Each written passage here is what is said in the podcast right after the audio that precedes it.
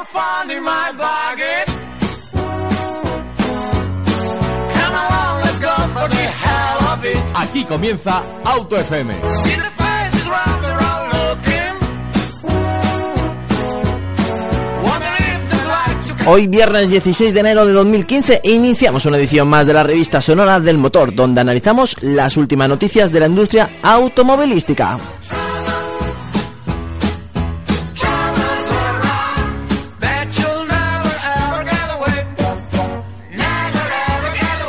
Hemos podido ver de la buena salud de la automoción, eh, la buena salud de la industria en el salón que se ha celebrado en Detroit, en Estados Unidos, donde multitud de marcas han presentado prototipos y nuevos vehículos que veremos tanto en el mercado norteamericano como en el europeo. Hoy repasaremos todos esos vehículos, los más llamativos, los más singulares y los más importantes. ¿Te atreves a escucharlos? ¿Te atreves a conocerlos? Pues eh, prepárate, abróchate el cinturón, que arrancamos aquí en Auto FM.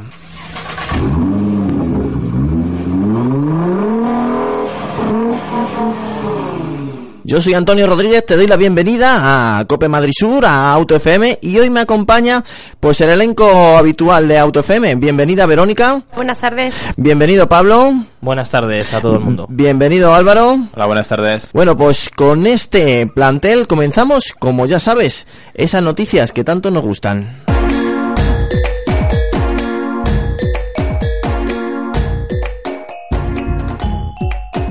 Noticias semanales.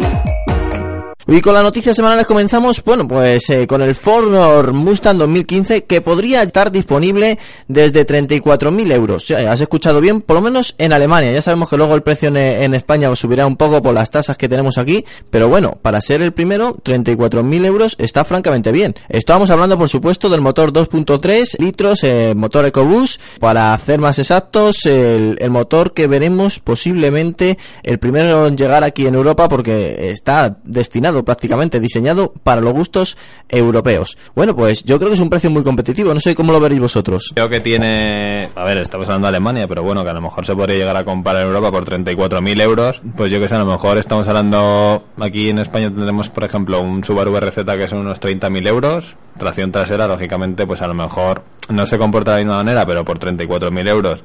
Un coche icónico como es el Mustang, que tiene una línea pues muy americana y que posiblemente muchísima gente lo ponga por encima antes que a lo mejor el rendimiento del coche, yo no lo veo un precio excesivo. Y el, motor de EcoBoost, si no me equivoco, son 310 caballos, creo. O sea, que tampoco lo veo excesivo siempre y cuando busques la opción de un coche, pues eso, llamativo y a lo mejor un poco más que para pensar en hacer una conducción deportiva con él, pues para pasear y darte ese capricho pues de un, de un Mustang. Sí, el Mustang 2.3 se sitúa entre el Golf GTI, por precio un poco por referencia, y el Golf R, o sea que un precio bastante interesante, un motor que no olvidemos fabricado en España en la fábrica de Almusafes, y un coche que estéticamente, pues eh, lo que hemos visto en fotos y, los que hemos tenido oportunidad de tenerlo en vivo, que ya varios de aquí ya lo hemos podido ver, el coche resulta muy bonito y, bueno, dinámicamente las pruebas que he leído y que, que hemos podido probar nosotros, el coche funciona bastante bien.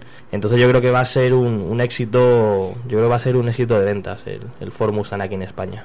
Bueno, yo creo que independientemente sí que el diseño es espectacular y, hay muchos eh, amantes del Mustang, pero creo que en el fondo no va a tener un éxito rotundo como puede parecer, porque sí que es verdad que a lo mejor comparado con, con otros vehículos la gente dice, bueno, prefiero algo más práctico que el Mustang porque al fin y al cabo por ejemplo, lo comparamos en plan en Madrid, es que es un poco incómodo para, para callejear todo. Entonces, al final, yo creo que mucha gente, hombre, como capricho sí que sí que tendría buen, buen éxito, pero si lo miramos en el lado práctico, la gente se va a comprar otro vehículo, yo creo, vamos. ya bueno, es un, es un ¿sabes? coche, eh, Es un- también es un deportivo que de, de esencia, es decir, vamos, está claro que De nicho. de nicho, totalmente de nicho. Si estamos pensando en, en- en un coche familiar, no es tu coche, si estás pensando en un coche que consuma poco, tampoco es tu coche, pero tiene esa esencia, eh, esa musculatura, eh, ese sonido que a lo mejor el 2300 no llega al, al V8 mm, tradicional que tiene ha tenido el Mustang, pero aún así tiene también un sonido que, que nos va a enamorar y cuando lo veamos simplemente su silueta vamos a decir, queremos ese coche. Sí, sobre todo, bueno, el, el V8, que nosotros ya hemos- eh, fuimos a la presentación, estuvo Ujú. Álvaro Sauras de Autofácil, eh, lo comparaba con el BMW M3 de la anterior generación, el de 420 caballos, o sea que es un piropo bastante, vamos, muy, muy bonito. Sí. Porque bueno, por 45.000 euros más o menos que costará aquí, eh, tenemos un coche que lo podemos comparar con todo un BMW M3 de la anterior generación, que bueno, pues eh, a los que hemos probado el- la, la actual generación, yo creo que la esencia del motor atmosférico, ahora con motor turboalimentado, se ha perdido y, y, bueno, yo creo que el M3 puro sería el anterior y bueno, si el, el V8 del Mustang, al ser un motor atmosférico, eh, le iguala, pues eh, tenemos ahí pistas de que va a ser un coche bastante interesante. Bueno, de deportivos eh, comenzamos el programa y nos vamos con uno que, bueno, hay- más de uno que cuando se tira de pelos cuando hablamos de, de los sub, de los sub deportivos. En este caso vamos a hablar del Porsche Cayenne, su vertiente más deportiva hasta la fecha, el Turbo S. Eh, bueno, pues en- podemos decir una cifra, así por encima, 570 caballos de potencia, eh, un precio 192.590 euros. Dónde lo hemos podido ver, Eh, por supuesto en el Salón de Automóvil de Detroit a mí me tiene enamorado el concepto y lo bien que puede y lo rápido que puede ir este automóvil. Sobre todo vemos la aceleración, eh, 4,1 segundos para pasar de 0 a 100, o sea, una cifra yo creo que comparable a, las, a los grandes deportivos que, que podemos ver ahora mismo en el mercado. O sea, bajar de, de los 5 segundos ya es una cifra muy, muy, muy buena. Si nos plantamos en 4,1, eh, pff, ya puede ser excelente. Además, Porsche siempre se guarda unas en la manga que según los ingenieros dicen que suelen bajar casi siempre las cifras oficiales para evitar que los clientes, que haya una unidad que lo mismo no esté dando la entrega de potencia correcta. Entonces se guardan siempre unas décimas de segundo para, para bueno, si no lo da, pues que no haya problemas de denuncias y demás. O sea que de los 4,1 posiblemente Sea menos. sea alguna décima menos. Pero vamos, muy buena cifra. Hombre, co- como dato, ha hecho en Nürburgring un tiempo de 7.59, lo que le ha otorgado el, el récord en la categoría de los sub. O sea que sí, De todas maneras hay una lucha ahí muy muy importante, ¿eh? Ahí está pues el X5, el X6, el, el Porsche Cayenne que ha entrado de lleno, el Ranger Rover que está mirando de reojo y, y cuidado que va a llegar dentro de muy poco. Es una lucha también bonita, no solamente de esos compactos eh, super vitaminados como el Megan y el León. En esta ocasión ver una mole de tal, de tal magnitud ir tan rápido como van estos coches te sorprende. ¿Y no pensáis vosotros que este tipo de motorización lo ha hecho Porsche para seguir manteniendo a los amantes del Cayenne y que no, que no se vayan al Macan? Porque bueno, eh, si te gusta el Cayenne, te va a gustar el Macan. Entonces ahora como mm, es todo renovado, cambio de aires, pues puede ser posible que la gente que, que tuviese un Cayenne dijese, bueno, me va, me a cambiar a Macan y ahora con esto, pues digan, no, casi mejor que me quedo como, como con esta, ¿sabes? Con este modelo. Sí. Puede ser, ¿no? Sí, que le den sí. un golpe de, de- o sea, que han dicho, vamos a da- evolucionarlo un poco y ya superar al, al Macan en todos los sentidos. Y sobre todo yo pienso que para un modelo tan importante como es el Cayenne dentro de Porsche, el tener esta motorización en su, bu- no su buque insignia, pero en una de las referencias de, de la marca es fundamental para seguir manteniendo el espíritu de este, de este, de este modelo. Sobre todo queremos con nuestro Porsche Cayenne Turbo S a 284, ocho- eh, 284 kilómetros por hora, perdón, por las autopistas alemanas y como nos crucemos con algún M5 o algún S63 MG, pues le podremos dejar atrás, porque recordemos que a no ser que paguemos los packs especiales que nos cobran a precio de, de oro, eh, el pacto entre caballeros de las marcas alemanas es que están limitados todos a 250 kilómetros por hora, entonces tienes Cuidado, el margen de claro. Los 284 que, que en velocidad punta gana muchas berlinas y muchos deportivos de, de otras marcas. Es curioso, es curioso cuanto menos que estos coches con estas alturas, con, con estos voladizos, eh, funcionen tan bien, te sorprenda su comportamiento, por supuesto no es un 911, nunca lo diré, ese, ese comportamiento no lo tendrán hasta ahora, hasta la fecha, pero la evolución que ha tenido estos coches, eh, bueno, de, de sentarte de, al Cayenne que a- actual, al de hace 10 años, no tiene nada que ver, y ya iba bien, ¿eh? El de hace 10 años.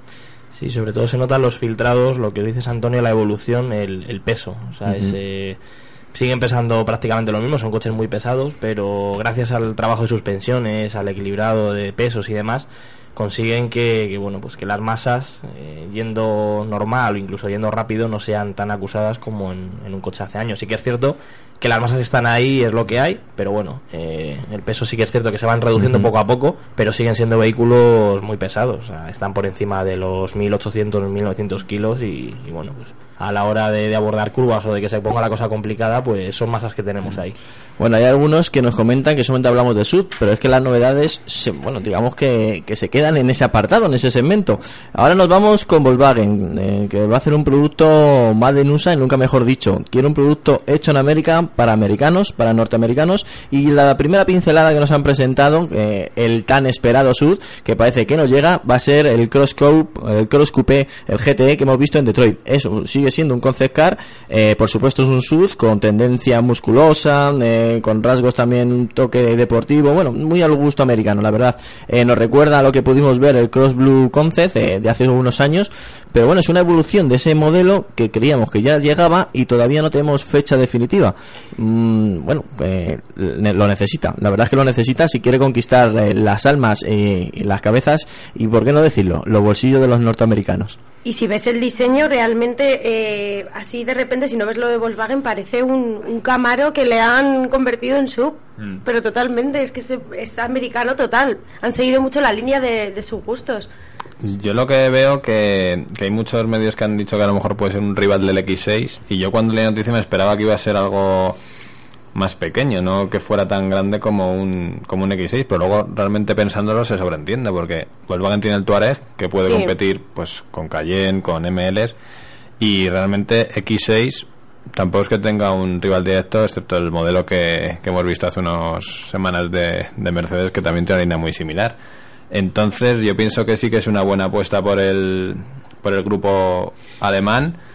Y sí, como dice, como dice Verónica, la imagen sí que es muy similar a un Camaro, es muy americano, entonces Sí. lógicamente denota las líneas al, al mercado que va, que va destinado, aunque pienso que también Europa podría encajar muy bien. Ahora que estamos viendo un tema, porque yo antes veía, o al menos pienso que un poco era tipo sub crossover y ahora ya nos vamos a sub coupés, entonces yo pienso que la tendencia va a ir, va a ir por ahí. Bueno, siempre hemos dicho que el SUV al final, el concepto SUV eh, que evolucionó aquí en Europa era un coche familiar. eh, quien quería monovolumen y lo veía como coche muy de padre, se iba hacia un SUV Mm. y era, pues tenía sus capacidades también de pues, la habitabilidad, su maletero, pero no tenías ese mm, esa X o ese tabú de que la gente te señalaba, mira dónde va ese padre.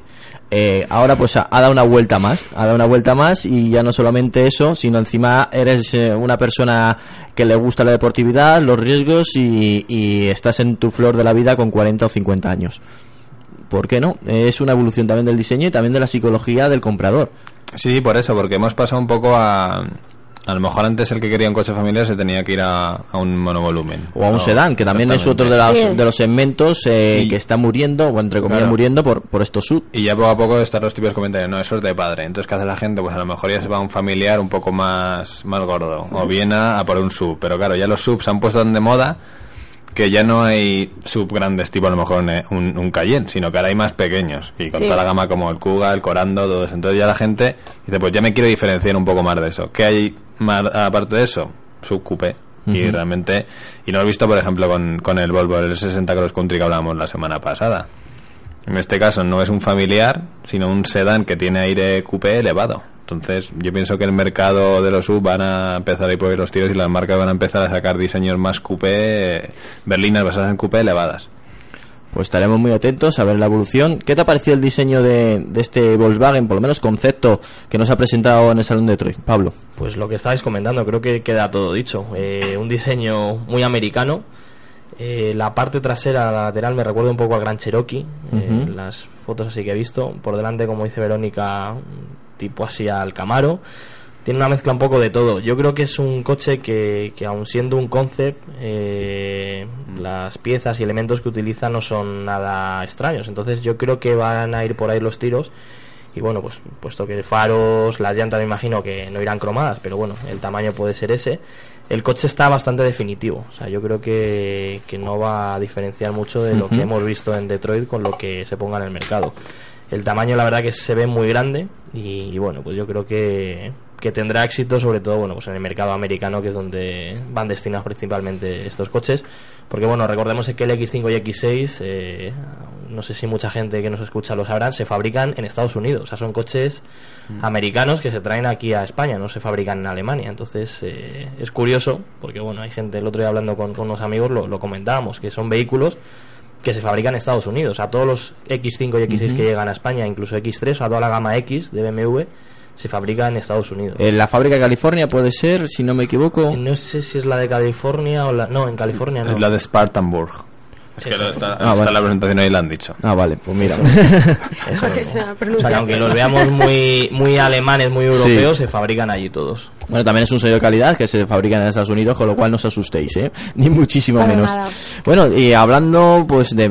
Parece ser que, que esta semana también es de BMW y hablamos también de una ligera actualización que han hecho a su Serie 6. Que, bueno, mm, para quien no sea un, un superentendido, el, el Serie 6 actual a la actualización va a ser difícil también diferenciarlo, ¿eh? va a ser difícil. Eh, no sufre excesivas modificaciones, como se os ha adelantado, y habrá que ser muy observador, pero bueno, eh, podemos decir que sustituyen esos eh, faros Viseno que tenía actualmente y por los faros Full LED, ya sabes la guerra que tiene BMW o, por- o la apuesta que está haciendo BMW con la, con la tecnología LED, sobre todo con la Full LED y la futura la láser que comentamos la semana pasada, y que bueno, también vemos antinieblas con tecnología LED, eh, toma de aire más grandes, el paragolpe frontal, el antiniebla, como ya he dicho anteriormente, tecnología LED, y bueno, y la parrilla delantera podemos ver eh, que en vez de tener eh, nueve lamas, eh, no, antes tenía 10 lamas y ahora tiene 9 lamas, que son las, eh, las varillas estas que de los riñones. Pues ahora la han reducido una. Mm, Bueno, yo lo veo por fuera y a excepción de las luces me parece prácticamente el mismo coche. Lo de las lamas sirve para rellenar una línea más en el dossier, ¿no? Sí, lo que ha yo, cambiado. yo porque creo que sí, ¿no? porque es prácticamente igual. Yo lo veo... Da igual. Cambia, pues eso, las tomas de aire un poquito de abajo con los antinieblas y poco más. Es lo que siempre digo yo, los restyling estos que hacen anuales o cada dos años, eh, ya no solo es estética, sino bueno, incorpora pues nuevos, eh, nuevas pinturas, nuevas llantas, colores y demás. Y luego aparte lo que no vemos, que es eh, eso es casi lo más importante, pues mejoras en suspensiones, en refuerzos, en silent block, o sea, todo lo que no se ve es donde realmente el, el coche alcanza una madurez y, y, bueno, pues evoluciona y coges una generación y otra y parece otro coche diferente aunque sea el mismo, pero bueno, sí que es cierto que, que evolucionan y bueno, pues diferentes elementos que, que en las primeras series a lo mejor sufren algún tipo de desgaste o se estropean antes, con los restyling las segundas generaciones eh, se mejora todo eso y, y se nota que los coches están mejor hechos. Entonces, bueno, no digo que el Serie 6 sea mal coche porque No. probablemente no lo es. Aparte pero tiene bueno, una figura espectacular. es ¿eh? muy bonito y bueno, pues habrá evolucionado principalmente en, en cosas mecánicas que no nos cuentan porque sería un rollo que no veas, pero, pero Sí, sí, sí. que mejorarán eso. Bueno, pues ya lo sabéis, ¿eh? El nuevo Serie 6 eh, dentro de unos meses en los concesionarios, pero bueno, tampoco con grandes cambios. Para Son esos cambios que siempre le gustan a los fanáticos de la marca. eh, cuando va por la calle dice, este eh, es del año 2015 en, a excepción del 2014. Pues esos pequeños cambios que en tantos coches hemos visto. Y ahora nos vamos con, con el sub de Bentley. Ya estoy diciendo que todas las marcas se están incorporando a esta tendencia y, y Bentley no va a ser menos en la marca, pues al final la marca de lujo, en la marca de representación inglesa también quiere tener un sub. Eh, no hemos visto mucho, hemos visto algún teaser, eh, alguna figura, algún dibujo, algún esbozo, pero si lo que sí sabemos que se va a denominar Ventaiga. ¿Qué significa Ventaiga? Pues eh, es un nombre muy español, aunque te parezca mentira, y hace referencia al roque de Ventaiga situado en la caldera voltain- volcaina, volcaina, no, volca- volcánica de Tejada de la isla de Gran Canaria. Eh, pues no, pues es un detalle y un guiño pues a, algo que, que tenemos eh, muy nuestro. Y, la verdad es que después del Maserati Levante que de- dentro de poco veremos eh, de, Maserati el sur de Maserati pues otro guiño a, a un nombre muy español. Siempre me recuerda también el Ford Granada que también fue un producto también muy internacional y que tenía nombre español.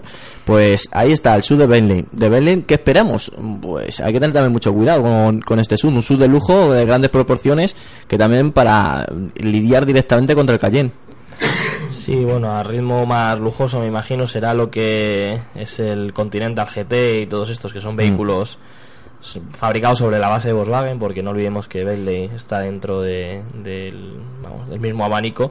Y bueno, plataformas, el, eh, motores y demás, pues bueno, serán evoluciones de, de Volkswagen. Las bases las tienen hechas y luego lo que harán, pues incrementarlo a nivel de lujo con tapicerías muy exclusivas, Sí. colores y demás. Y pedirnos pues 360.000 euros o 300.000 euros por el coche. para todos los bolsillos Sí. Eso es. O sea, al final van a ser coches muy exclusivos. Que bueno, no digo que no se vendan porque la gente los seguirá comprando. Además, bueno, estamos hablando de sub. Son sub que es un sub de lujo. Y Sí. bueno, pues eh, yo creo que no va a tener un rival directo, por así decirlo. Porque yo creo que no hay ahora mismo un rival para, para este coche, porque todo lo que sea Range Rover, Porsche Cayenne y demás se quedan un poquito por, por debajo. Pues para que nos hagamos también una idea de la gente, a lo mejor no sabe dónde situar el Bentley, porque a lo mejor no se ha cruzado con ninguno en la vida, para que nos hagamos una idea, y Pablo está diciendo bien, por dónde se va a quedar. Se quedan por debajo de Porsche, se queda por debajo de Land Rover. Eh, Bentley viene a, a los super ricos. Sí, porque bueno, un Range Rover que sería la, el rival directo mm, arranca exactamente no es el listado, pero bueno, Sí. será en torno a unos 100.000 euros para arriba hasta lo que quedamos coger y este posiblemente pues arranque en bastante más dinero. O sea, este con todos los extras me imagino que se irá a 300, 350.000 euros, que será lo que cueste. Y que si hay un todoterreno ahora mismo en el mercado español que cuesta eso, que es el Mercedes, el G63 AMG 6x6, que se vende en. España. Eh, a encargo, pero se puede comprar. Son 354.000 euros lo que cuesta. Ostras. Lo que pasa es que es otro rollo, o sea, es un todoterreno puro con un todoterreno de lujo. Y bueno, ahora mismo ya os digo que no hay un rival directo en cuanto muy claro, a claro. acabados, prestaciones y demás. O sea, Pues no- ahí no va a encontrar un nicho que es el único nicho que ha crecido en la, en la crisis. eh, cada vez se venden más coches de lujo y también las marcas eh, de esta bueno de este sector son las que más ganan dinero por bueno al final por la, la inversión y, y- y el tanto por ciento que se llevan por cada coche vendido Claro. es mucho más es mucho más grande que un coche normal una berlina que compramos eh, y que podemos eh, lo- los mortales ir a acercarnos a un concesionario y comprarlo Harán pocas unidades, me imagino, de esto, ¿no? Porque será como muy exclusivo. No creo que. mm, bueno haya- yo mira yo yo viendo Harán todas las que sean capaces de vender. Sí, eso es lo que digo yo, que yo viendo la, la progresión que tiene China, eh, ahora ya no Rusia, por pero bueno, Rusia a lo mejor ha sido un constipado, no lo sabemos. Y, y Estados Unidos, que últimamente también estaba trabajando francamente bien, no me atrevo a decir nada, ¿eh? ni cifras ni de unidades. Yo la verdad que, que aunque a ver, eh, lógicamente la han presentado bajo, bajo el concepto de XP9F, en los que también se ha basado los anteriores diseños, dicen que no es la definitiva, pero es que a mí el frontal es que lo veo, o sea, demasiado raro. No, es como que... Bueno, es un concept car todavía, hay, hay No sé. ya, pero no sé, o sea, no me pegan con las formas tan cuadradas que tiene el coche, no me pegan. Que sea un sub, lo- No que sea un ¿no? sub, sino las formas tan redondas de los faros, de las antinieblas. No sé, no me. Esa pedazo de parrilla. No sé, no me cuadra a un mí pedazo me parece, de parrilla pues, súper a mí me grande. parece a mí me parece ostentoso y puedo adelantar que hasta me parece eh, bueno si es así al final eh, o coge los rasgos que hemos visto en el concept car me parece ideal para toda esa gente que quiere decir que, que el dinero que tiene no solamente es un número sino que existe A mí me parece feo. Para bueno pues ya está a la, Claro. a- a- Es feo. O sea, a yo veo un Range Rover y me digo, Sí. joder, pues a lo mejor Es lo podría estamos, llegar a tener, pero pero, es que ves eso, me imagino que será el concept y lo cambiarán porque ha recibido muchísimas críticas en, en el año y pico que lleva el concept eh, rodando por ahí con fotos y demás, eh, ha recibido muchas críticas. Se cazó una mula, un prototipo de este coche hace unos meses y del frontal no había nada ya. O sea que me da a mí que eso lo lanzaron por lanzar o, o viendo a ver cómo respiraba la gente. que eso también a veces se pasa Y lo han la- criticado tanto que, que ya os digo que la mula que se, que se vio, el, prototipo Mm. rodando por Finlandia, no sé qué rollo, eh, no, no lo llevaba. Una de ellas no lo llevaba. Entonces, bueno, me imagino que, que lo cambiarán. Bueno, pues ya lo sabéis, eh, lo- nos falta todavía el, el modelo definitivo, la, la presentación, pero ya tenemos nombre. El nombre es Ventaiga y ese va a ser el sub de lujo de Bentley.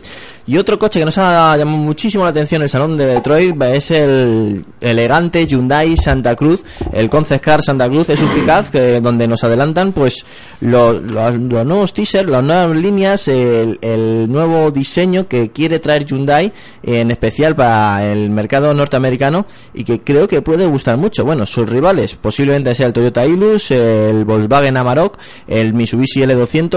Al final es un va a ser un, un, un casi industrial, pero con un diseño muy elaborado. Mm, A mí me ha gustado. A mí veo que, que el camino que está haciendo Hyundai con el diseño, lo hemos comentado alguna vez que otra, los que no sois seguidores habituales de Auto FM, el diseño que tiene actualmente Hyundai no tiene nada que ver con el de hace 5 ni 10 años. Eh, gran parte de sus diseños europeos nacen directamente de Frankfurt. Y yo no sé exactamente de dónde vendrá este diseño, si viene de Corea o viene de Frankfurt, pero es bastante elegante y me ha gustado mucho. Es bastante fresco, ¿eh? En este sí que yo creo que en las fotos eh, lo que veamos al natural cambiará, porque se nota que es muy, muy, Muy, concept, demasiado ostentoso yo. muy demasiado tontes. O sea, yo creo que el frontal sí que lo podrá conservar, que, que el frontal lo comparte con las últimas creaciones de Hyundai, lo, lo hemos visto incluso en la furgoneta grande que ha sacado ahora Hyundai, pero toda la vista lateral con las llantas tan grandes, los pasos de ruedas, las puertas, eh, la cuarta puerta, por así decirlo, o sea, las puertas traseras tipo coupé, yo creo que al final los diseñadores sí que se les puede ir un poco a la olla y diseñar una cosa así, pero luego estarán los chicos de marketing y dirán esto no es vendible y, tenéis que hacer aquí unos asientos en condiciones, con una puerta en condiciones para que la gente pueda entrar y dejaros de florituras y sacar algo en condiciones. Entonces, yo creo que como concepto no está mal, pero pero no va a llegar a, a salir hacia el mercado. Hombre, yo, yo según lo veo, la primera impresión que me da, me recuerda a los vigilantes de la playa y Mitch Buchanan ahí encima. Es muy americano. Sí. Pero luego se ve que en el fondo quieren seguir manteniendo pues esa esa filosofía europea que tal vez sí que está persiguiendo Hyundai en los últimos años y lo está consiguiendo. Entonces, mm, sí que se aprecia en las fotos que parece que hay una pequeña puerta, por tanto a lo mejor sí que tiene las cuatro plazas, pero hasta qué punto Sí, un doble se- cabina. hasta qué punto será usable. No lo Entonces, sé. A mí el diseño sí que me- lo veo súper americano.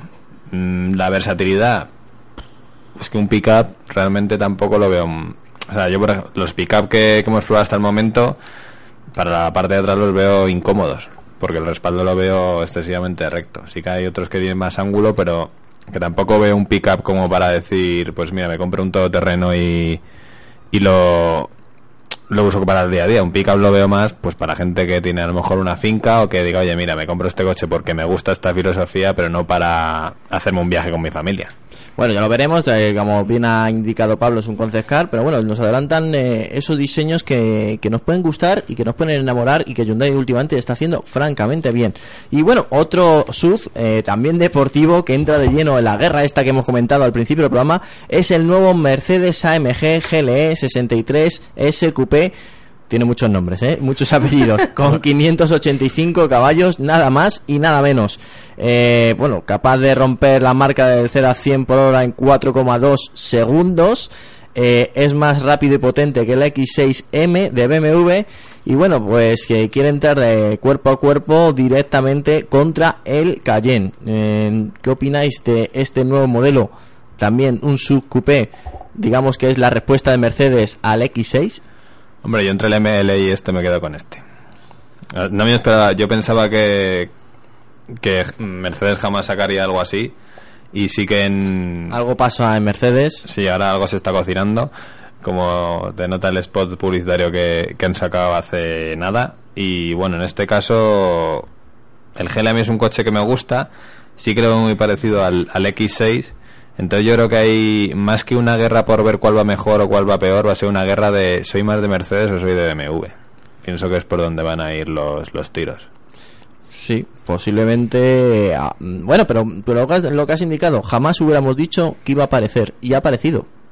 Sí, hombre, cuando lo vimos hace unos meses que se rumoreó que, que podría existir un, un competidor para el X6 de parte de, de Mercedes, pero ya te digo, no me lo esperaba con, con este diseño. A lo mejor me sí que siguiendo la filosofía deportiva que siguen los últimos modelos, pero no tan, tan, tan deportivo. Bueno, pues. me parece un calco al X6, Mm. totalmente. Sí, ahí. el- el- sabían quién era su. contra quién tenían que luchar. Y, y han ido por ello. Ya, pero nos quejamos de los chinos y esto es muy parecido al, al X6. Eh, no sé, sobre gustos yo creo que al final el que decide es el cliente y si eres de Mercedes te comprarás este y si eres de. BMW te comprarás el X6. Yo creo que no va a haber mm, clientes que cambien de una marca a otra. Simplemente es la alternativa que no tenía Mercedes y que ahora sí que la tiene y que posiblemente muchos clientes de Mercedes eh, se irían al X6 y ahora lo que han cogido a sacar un coche y para que los clientes de Mercedes no se les escapen a, a BMW en este caso. Entonces, bueno, que te gusta el X6, pues te saca un coche idéntico al X6. Yo creo que es la filosofía un poco que, que va a seguir Mercedes con este coche. A mí me, me resulta curioso, no por, como crítica, he traído hoy un Smart Fortwo y el volante eh, tiene el mismo diseño. Es curioso. ¿Cómo, cómo? Sí, el volante del Smart Fortwo ¿Sí? que he traído hoy eh, tiene exactamente el mismo diseño que el coche este que me, me imagino que arrancará en ciento y muchos mil euros. Pues el volante es el mismo. Bueno, Cambia eh, los botones, que estos son ¿sí? botones y en el Smart van redonditos, pero el diseño es exactamente el mismo. Eso es compartir piezas, ¿eh? Totalmente. Bueno, y ahora nos vamos con una presentación que hemos estado hoy. Hemos- Álvaro se ha ido a conocer el nuevo X6, el que va, bueno, directamente el rival al que hemos comentado, al GLE de Mercedes. Y bueno, eh, es que la han renovado, la han renovado, pero una renovación fuerte, eh, un pequeño lado de cara. Exactamente, ¿qué nos espera del nuevo X6, Álvaro? Pues sí, esta, esta mañana hemos estado en la, en la presentación del, del X6 y la verdad es que, bueno, ya había visto algunas fotos por, por internet, pero esto es como duda, hasta que no lo ves en persona, pues no aprecia realmente los cambios y, y lo que ha sucedido en, en este salto generacional. Como dato, y bueno, antes de empezar la presentación nos han comentado que después de ocho años se han vendido 260.000 unidades de, este, de la primera generación. Ujú. Tanto la verdad que se han vendido bastantes y como comentábamos antes, la, toda la gama X, desde que salió el X5 hace 15 años, en el 99 se, se desarrollan en la fábrica de, Estados Unidos. A primera vista, los cambios más significativos es en, en el frontal. Vemos los típicos riñones de MV más anchos, por tanto, mm, vemos una imagen más robusta del, vehículo y sí que vemos eh, la forma un poco, una, que vemos la forma de, de la X que también están siguiendo lo- el modelo X4, por ejemplo, en el frontal, entre el- la parte superior del paragolpes y, la inferior. Entonces ya el frontal te dice mucho de lo que te esperas del, coche. Luego sí que es más largo que su predecesor, que son un 32 milímetros más, y luego también es más alto, que es 23 milímetros más alto que el anterior. Luego la distancia entre ejes ha aumentado, por tanto el espacio interior pues Entonces, presenta más, ¿qué, más habitabilidad. ¿qué nos encontramos en este nuevo X6?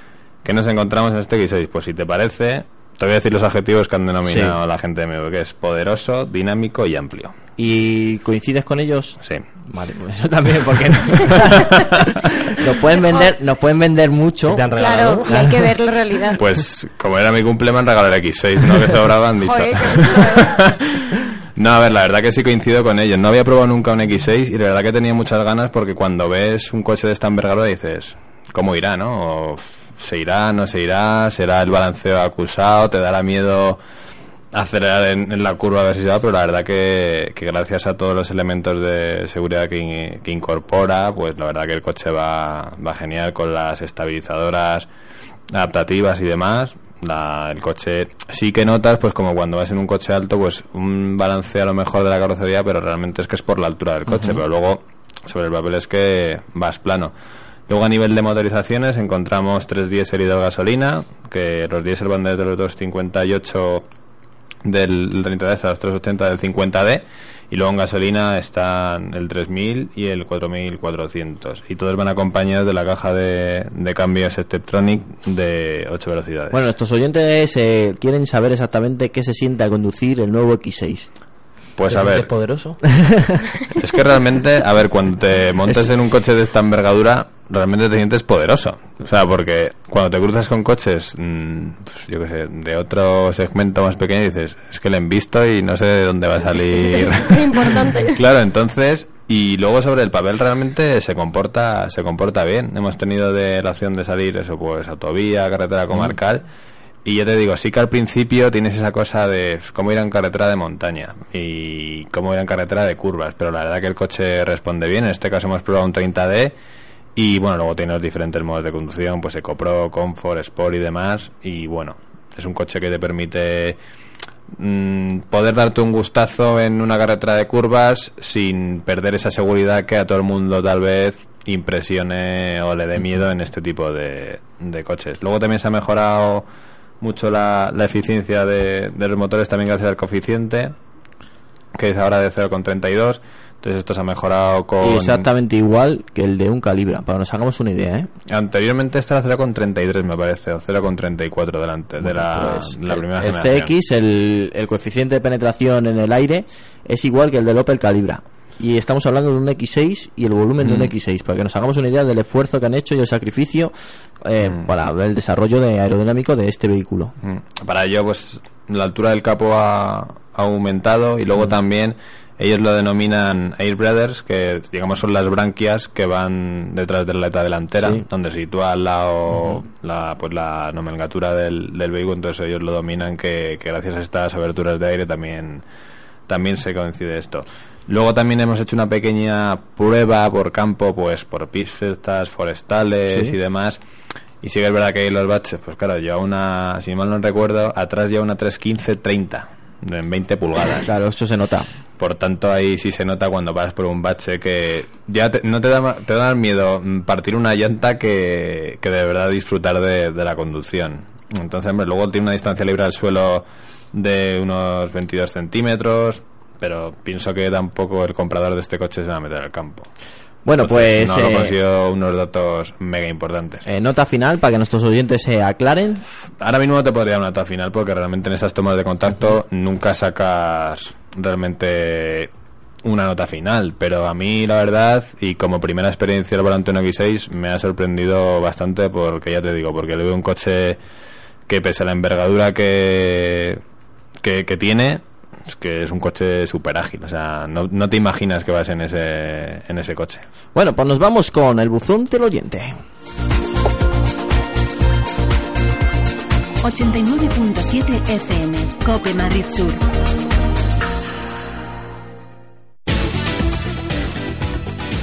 Danos tu opinión. autofm arroba copemadridsur.es Y nos vamos eh, con, con un email que hemos recibido eh, hace aproximadamente tres días. eh, nos escribía Agustín pidiéndonos asesoramiento en la compra de su futuro coche. Realiza aproximadamente 25.000 kilómetros al año por autopista, casi el 80%, es decir, prácticamente todo por autopista. Y está pensando en un compacto, exactamente nos ha dado tres nombres, tres modelos, el Megane, el León y el C4. El Renault Megane, el Seat León y el Citroën C4. Y quiere aproximadamente un motor diésel entre 100 y 120 caballos. ¿Cuál le recomendamos por valor, precio y fiabilidad? Bueno, nos lo ha puesto un poco difícil, porque nos ha nombrado tres modelos mm, bastante buenos que ninguno se va a equivocar. Eh, posiblemente en, en comportamiento me quedaría con el León. En, en un coche ya más que demostrado en, en el Megane y el C4 y yo creo que, que quedaría más o menos el León muy cerca del Megane y el C4 un poco atrás por, porque al final se está quedando, aunque haya recibido hace poco una, una actualización, se ha quedado un, pel- un pelín atrás. Es por lo menos me- mi punto de vista. Con lo cual, pues si te gusta el León, vete por León. Si el León no te, no te cuadra eh, el Megane o el C4, y ni cualquiera de ellos no te vas a equivocar porque llevan eh, grandes motores diésel muy muy fiables eh, en especial en el en el Megane el 1500 DCI está más que probado. El 1600 del León y el 1600 eh, del C4 también están más que probados. Y bueno entre 100 y 120 caballos están ahí 105 alguno en alguna versión 115 lo dicho no vas a tener ningún problema. Y sobre todo para autopista el 80% eh, no vas a llevar un misil pero te vas a poder comportar perfectamente y vas a tener unos consumos bastante bajos rozando en algunos casos con 4,5 o 5 litros. Más o menos así es mi, punto de vista. Ahora os voy a abrir a- hacia vosotros a ver qué, qué opináis y, y qué le queréis aconsejar a, nuestro oyente Agustín Pues yo, hombre, de los tres, eh, a no ser que consiguiera un precio muy bajo de alguno de los tres, por alguna unidad en stock o, alguna unidad que salga muy bien de precio, de los tres yo tiraría por el León, porque, bueno, el Megane ha tenido un restyling hace poquito, pero no es un cambio generacional. El C4 ahora también va a tener un cambio, no de generación, pero un pequeño restyling. Y el más actual y el más nuevo es el, el Seat León. Entonces yo creo que es el coche más interesante de los tres. Eh, yo tiraría por eso. Ya os digo que a no ser que haya una diferencia de, mucho dinero, o en el caso del C4, como va a haber unidades del, del que se vende a día de hoy y sale el restyling, si te hacen algún precio bueno del C4 sin restyling, a lo mejor resulta interesante. Sí. Si te estás ahorrando 2.000, 1.500, 2.000 euros, pues bueno. por un eh, cambio de ópticas prácticamente Claro, o sea, puede resultar interesante por eso. A igualdad de precio, incluso pagando un poquito más, yo tiraría por el Seat León. Álvaro Yo la verdad que opino, que opino igual que Pablo. En este caso, a mí la verdad que el Seat León me gusta porque pienso que en, que en esta última generación han dado un salto de calidad bastante, bastante grande ya no solo en diseño también sino en el interior el interior que vemos es un interior pues muy bien aprovechado de, de más calidad Aquí a través del a través del Twitter nos están comentando que, que incluirían el Opel Astra también, ¿eh? Es que en el Opel Astra, a ver, siempre hablamos del mismo tema, pero es que lo del peso hace mucho. Entonces yo pienso que es que respecto a sus competidores pesa más de la cuenta. Y eso, tal vez para esta persona que quiere usar el coche pues para un uso normal no note, pero realmente cuando pruebas uno y pruebas otro, la agilidad es que es notable en, en otros modelos que no es el Astra. Entonces yo me iría sin duda por el León, a por un, me iría por un 1006 TDI 105 Incluso, hombre, va a hacer mucho kilómetro por autopista, pero también me plantearía la opción del DSG. Bueno, pues ya lo sabéis. Eh, Verónica, a ti visualmente, ¿con cuál te quedarías? Yo elegiría entre el Megano y el León. El C4 yo creo que lo descartaría desde el principio. Y sí que es verdad, claro, lo que dice Pablo, que el, el León está más avanzado y ahora sí se lo tendría que comprar, claro, que eligiese el León. Pero bueno, también el Megan sería una buena... no. Sí, sí, los dos en, en concreto. Bueno, pero vamos, eso ya es sobre gusto, ¿sabes? Que, que ya cada uno Ah. tiene que ver lo que prefiera, ¿sabes? Ah, Sus preferencias, sí, Vale. totalmente. Bueno, pues nos vamos con la prueba de la semana.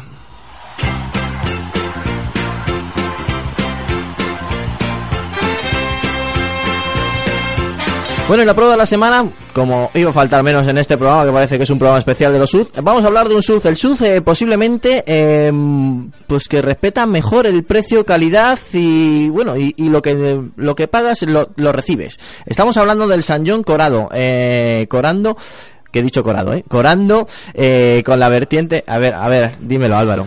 Que te estás acordando del corrado Sí. de Volkswagen. No, no, corando, corando, corando. Que, que al final eh, lo digo tan rápido que me dejo alguna letra por el camino, pero lo he rectificado a tiempo, eh, que me he dado yo cuenta. No me aviséis vosotros, al final no habéis estado con el hacha. Bueno, lo dicho, con el motor diésel que proporciona 149 caballos, eh, un par bastante decente de 360 newton, funciona francamente bien. A mí el motor me ha sorprendido, me ha encantado. Me ha hecho una media de 6 litros, 6 litros con 2, que para ser un SUV, el peso que tiene, la altura, el volumen y demás, va bien, no, no es el más no, no es el que menos gasta, pero tampoco el que más gasta, con lo cual es bastante equilibrado. Que no me ha gustado eh, la- el tacto de la palanca cambios y es una dirección que todavía no está totalmente equilibrada.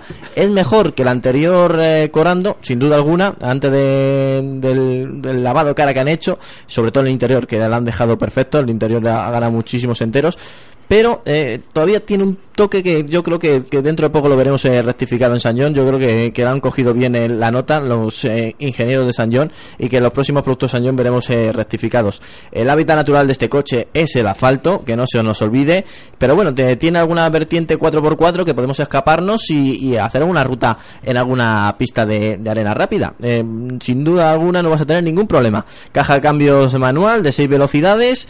Y bueno, pues eh, a mí me, me gusta bastante, me ha gustado, pues sobre todo por el precio que tiene eh, y, y la calidad pe- apercibida por lo que pagas. A lo mejor abusan de plástico duro, del que siempre decimos cuando lo tocamos que no está blandito, pero bueno, a ver, eh, es así. Al final eh, estás pagando por un coche que, que te podrías comprar prácticamente un compacto con lo que estás pagando por, por este Corando. Y exteriormente también ha ganado mucho, ya no tiene nada que ver San John con los antiguos diseños, esos diseños que pragmáticos que tenía y ahora pues eh, son agradables de ver. Con lo cual, pues si estás pensando en este modelo, pues y te cuadra por precio, sobre todo por precio, no vas a hacer mala compra, vete a por él, si te hacen un precio bastante agresivo que eh, vas a acertar de lleno. Un vehículo ágil eh, en la carretera y bueno, una pista de tierra como he dicho antes. Eh, a lo mejor se desentona un poco en la ciudad, pero bueno, es un coche también grande que, que al final pues, tampoco se está buscando mucho callejear en esa jungla que muchas veces nos tenemos que pelear. ¿Cuánto cuesta esto? Pues estamos hablando aproximadamente de 20.500 euros. Está muy bien, ¿eh? Está muy bien, sí. ¿No ves? Eh, es un precio bastante competitivo para, lo- para el producto que recibes. El coche es bonito. El coche es, vamos, nada que ver con lo que nos tenía acostumbrado San John. Un coche muy atractivo y, bueno, el motor sí que es cierto, como dices Antonio, eh, ya no es el Mercedes que montaba los anteriores. San John, sino que es un motor de fabricación propia. Y bueno, eh, así diciéndolo así parece que parece que es que, que- que es incluso peor, pero no, es un motor muy suave, muy progresivo, gasta poquito, como dices tú, y aparte no es tan rumoroso como el anterior motor de, de Mercedes. Era un motor que ya lleva varios años en el mercado Mm. y bueno, pues se notaba, se notaba un poco ya la vejez de- del coche. Pues ahí está la opinión de Pablo, nada más que también la ha probado y la verdad es que es un coche que sorprende. for finding my bargain. Come along, let's go for the hell of it. Rozando a las 8 de la tarde, ahora te dejamos unos minutos donde te enterarás de las últimas noticias que han sucedido durante este tiempo que hemos estado junto a vosotros. Pero cuidado, no te vayas porque seguimos aquí en Auto FM, seguimos en Cope Madrid Sur, seguimos con el rincón de Autoblog que tendremos a Guillermo Alfonsín dentro de exactamente dos minutos, tres minutos como máximo. Por favor, no te vayas porque seguimos, todavía nos queda mucho, como mucho motor, mucha competición, muchos coches que comentar aquí en Auto FM. Dentro de muy poquito, exactamente dos minutos, seguimos aquí.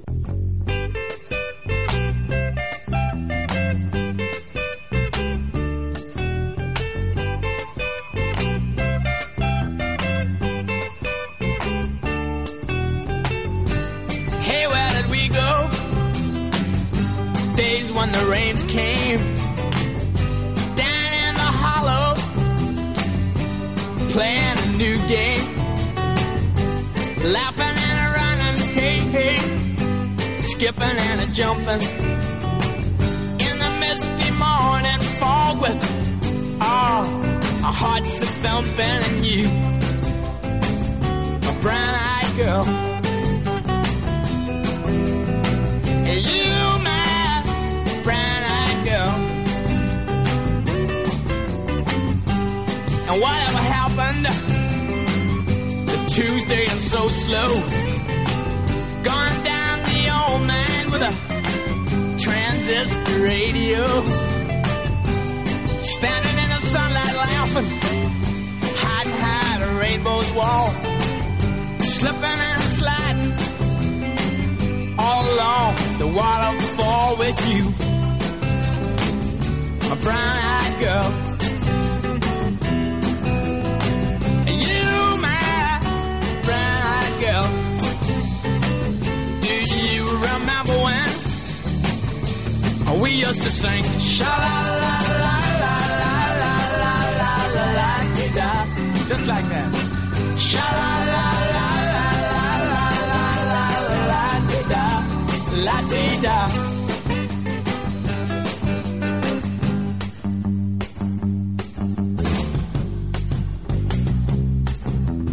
Bueno, como ya te adelantábamos hace unos minutos, después de las noticias, tenemos a Guillermo Alfonsín al otro lado del teléfono. Guillermo, bienvenido. Buenas noches. Buenas noches ya para ti. Sí, aquí ya es mm, más oscuro que el sobaco de un grillo. no, la verdad es que aparte hace frío, ¿eh? Sí, sí, acabo de salir a pasear al perro y cuando he vuelto a casa casi casi me tengo que meter al horno. bueno, pues eh, esperemos calentar el ambiente con las novedades que hemos dejado todavía sin comentar del Salón de Detroit, porque, bueno, eh, hemos dejado dos perritas. Vamos a hablar del Ford GT y del Honda NSX.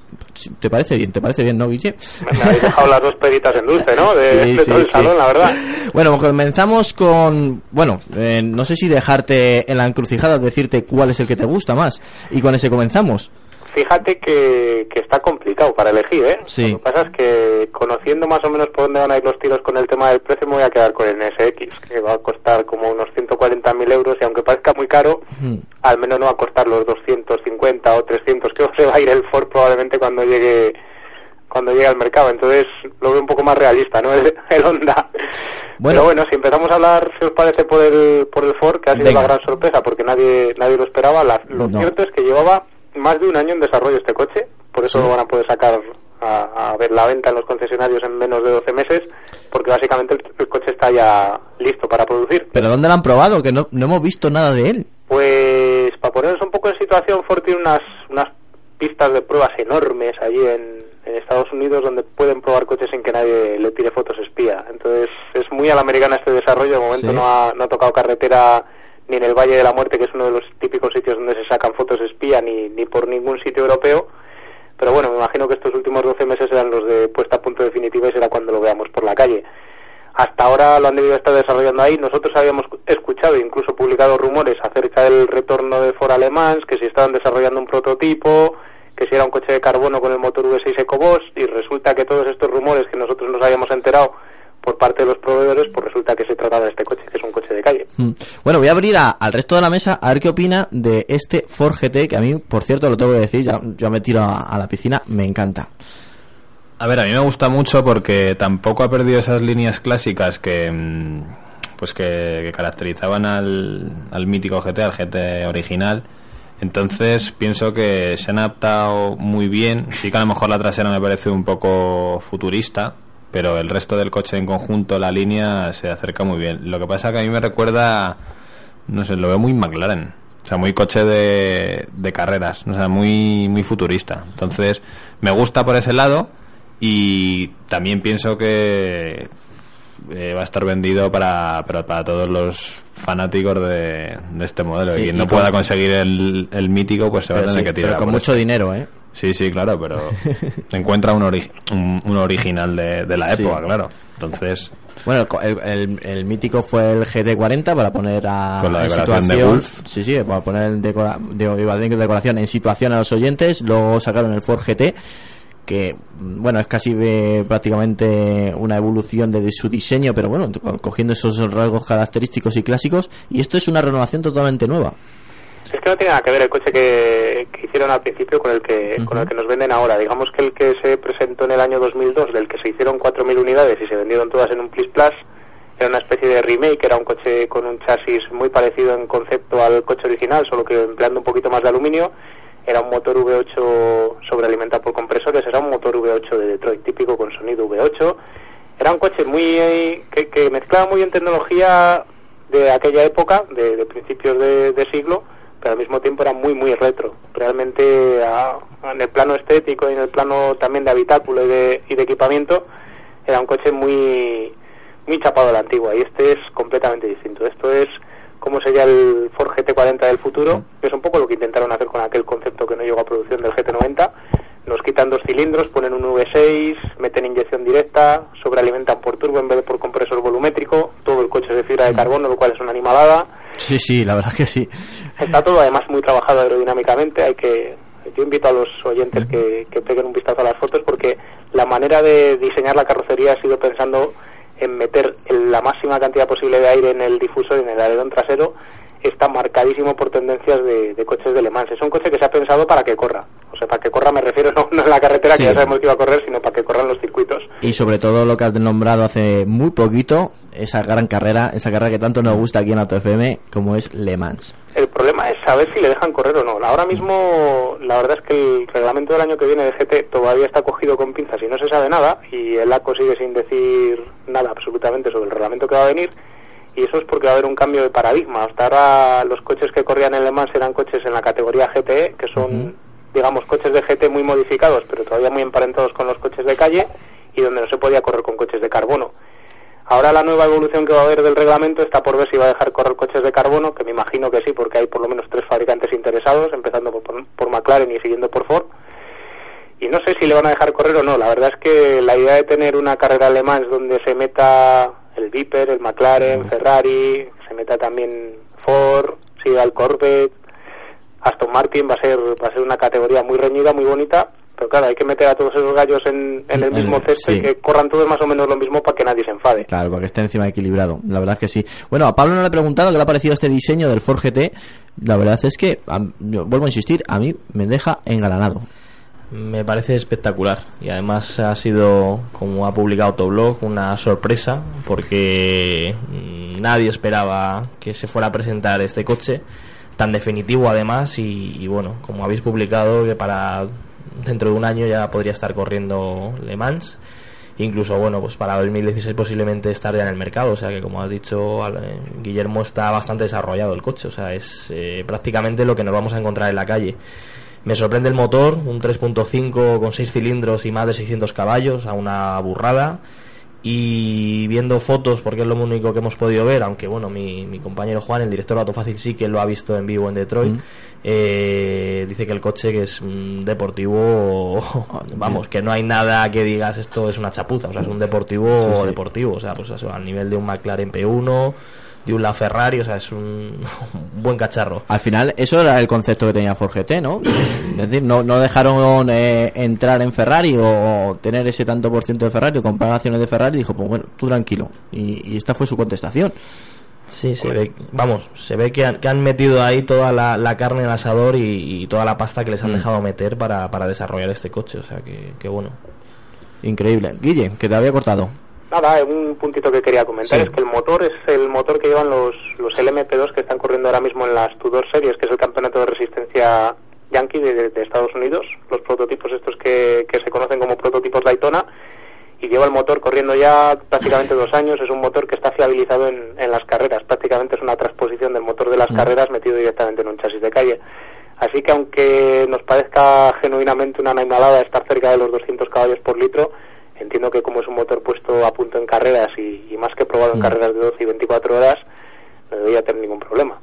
Pero sigue siendo una animalada. sí, sí, no, no lo dudo. Lo que pasa es que también, fíjate, lo que hemos leído por ahí es de, de impresiones de gente. Hay dos tipos de, de personas que han criticado este coche. Por un lado están los que lo han criticado por, por ser rupturista con el concepto del Ford GT40, Sí. por, por arriesgarse demasiado en las formas, y otros que lo han criticado por, por prescindir del motor V8 y de, y de Sí, eso más conservadoras. sí. Pero hay que ser hay que ser cuerdo en este tema y ver cómo Ford está ahí en el en el límite de mezclar un coche que, que teniendo aires retro es suficientemente vanguardista como para no como para no resultar pasado de moda, digamos. y es una no línea muy delgada, ¿eh? Sí, y no se mete en el tema de los híbridos, que Mm. también creo que es una cosa para aplaudir ahora mismo cuando se están sacando coches para hacer de coche halo de todas las marcas que todos están hibridando para, para demostrar su tecnología híbrida, que Ford quiere hacer que su, su coche halo, su, su coche que nos va a marcar para la próxima década, no lo sea, es, es también una demostración de intenciones, ¿no? Bueno, pues ya te cojo lo de la hibridación y adelanto pues del siguiente coche que vamos a hablar, que es del Honda NSX, también con un V6, pero cuidado, eh, cuidado porque tiene varios motores eh, que al final cuando se conjugan llegan a las ruedas eh, traseras 550 caballos de potencia. Más, más de 550. Más de ¿eh? 550. Los japoneses les gustan decir esto, Vale, de vale. más de 550 poner 600 para redondear. Vale, vale, vale. Es que tiene cuatro motores, no es nada eso, ¿eh? Cuatro motores tiene. Tiene tres motores eléctricos y un motor de combustión. Esto ya se dijo hace tres años y medio cuando se empezó el desarrollo del coche. Mm. Desde aquello hasta ahora el coche ha cambiado una barbaridad en lo técnico. El motor lo llevaba atravesado, al principio lo llevaba transversal, lo han puesto longitudinal, han cambiado toda el- la tecnología de baterías que pretendían utilizar. El coche ha crecido a lo largo, ha crecido a lo ancho, mide un poquito menos de alto. Ha tenido que hacer una evolución radical Honda para poder sacar este coche al mercado después de ponerlo a prueba. Lleva, me parece, no sé si eran nueve o diez radiadores, intercambiadores de calor. Qué locura. Es un es una bestiada en todos los aspectos técnicos que puedas pensar. Es un coche que es todo lo bueno que puede hacer Honda. Está muy muy cerca del concepto tecnológico del 918 de Porsche, con los mismos dos motores en el eje delantero, para uno para cada rueda, para conseguir controlar la línea del coche, si se quiere meter más para la curva, si se quiere abrir un poquito más. Lleva otro motor eléctrico aparejado en el motor de atrás para apoyarlo, para que empuje más, para quitar el lag de los turbos, porque es un motor que va sobrealimentado por turbos. Y bueno, no es un chasis de carbono, pero tiene otras soluciones también en el chasis muy muy vanguardistas. Por ejemplo, los pilares A, la, parte que, re- que rodea el parabrisas delantero, está hecho por, por impresión tridimensional. Ahí es nada de acero. No, no, no. Es, la primera vez que se hace una pieza tan grande moldeada con, con esta tecnología en un coche de, de mucha producción. De todas maneras estamos nos está enseñando lo que puede hacer. Es un son las intenciones de Honda decir hasta aquí a, a fecha de hoy puedo llegar y, y no es poco, ¿eh? Y Honda no es coja, eso es, No. eso es una de las cosas más importantes que hay que recordar, que Honda es el mayor fabricante de motores del mundo, si sumamos los motores que tienen en motos y los motores que tienen coches, es de las compañías más punteras en el desarrollo de motores y de sistemas híbridos, Ujú. si no la más, estará ahí, ahí con, con Daimler. Y bueno, es un poco un catálogo de conocimientos y saber qué hacer es, y lo más bonito de todo es que, aunque son muchas tecnologías puestas en un mismo coche al mismo tiempo, nos cuentan que el, que el desarrollo se ha centralizado en un aspecto que es que el conductor tiene que disfrutar del coche. Y Eso eso, es muy es importante, porque al final sí. muchas veces se mezcla toda este, toda esta gal- galimatía de tecnología, de que si motores éticos, motores de combustión, tracción integral, para aquí para allá, y al final esos dispositivos son, son tan entrometidos en la conducción que, que te quitan un poco la conexión con la carretera. Y que ellos nos vendan esa moto de que va a ser un coche de sensaciones por encima de tecnología, es mucho decir. Otra cosa es que luego sea verdad, que esto ya sabemos que la nota de prensa te dice una Sí, cosa. es- y sobre todo los japoneses, ¿eh? Falta, mira, no- falta, vamos a mirar a nadie, claro, pero- falta el alma, el arco iris y, y- Claro, y hay que probar el coche y Sí. habrá que probarlo en, en condiciones para saber si es así. Yo me imagino que sí, quiero pensar bien porque al Mm. final es lo que nos toca hacer, pero hasta que no le metamos mano no lo sabremos. A mí lo que más me sorprende es que con todo este mm, lío de tecnología que le han metido, es un coche que va a costar lo mismo que un Audi R8 y eso me llama muchísimo la atención. Es, es también a tener en cuenta porque eh, estamos hablando prácticamente de una tecnología similar, que no igual, pero similar al Porsche 918 Spider, que es prácticamente también lo último de Porsche. Sí, vale 800, no, 980 mil euros era, algo así, ¿no? Sí, aproximadamente. Pues sí, imaginaros que si se pone esta tecnología a 150.000 euros, pues eh, es que es el robo del siglo, vamos. Bueno, el- es otro coche que quiero preguntar a- aquí a mis compañeros porque eh, visualmente también eh, fascina. Hombre, a mí ahora que habéis dicho lo del R8, yo según he visto las fotos definitivas, que a mí me parece un R8. es que a mí me parece un R8 tuneado a lo japo. Pues sin menospreciar a Honda ni mucho menos, pero que me parece, pues eso, un R8 mm, con filosofía oriental. Jo, el Entonces, problema en esto es que después de haber visto el Ford, es que ya cualquier modelo que veas no, no te llama tanto la atención. Porque Claro. en, o sea, en cuanto a diseño, es que ya da igual la tecnología que tenga, ves el Ford y es que les supera a todos. en- De todas maneras, el problema que tiene Honda es que, y, y no solamente en este coche, está pasando también en el Civic eh, Type R, es presentan el modelo y pasa mucho tiempo Claro.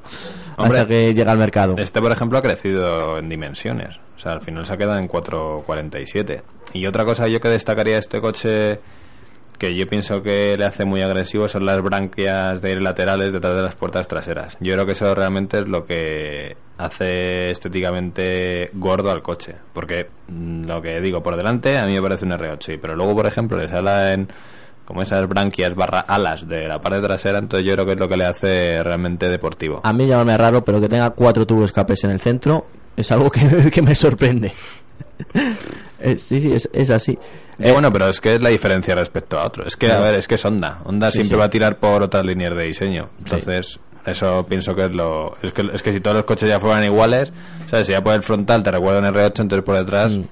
Por detrás parece un Aston Martin. Entonces, Si habéis visto las fotos y, y bueno, luego me imagino que la mano de Alonso este año en, en Honda pues también le ayudará a ponerle a, la- vamos, a hacer la puesta a punto de- del coche. yo no sé Estará si la- muy desarrollado ya, Mm. pero pero bueno, eh, también me imagino que Ayrton Senna lo tuvo en su día con el NSX. Claro.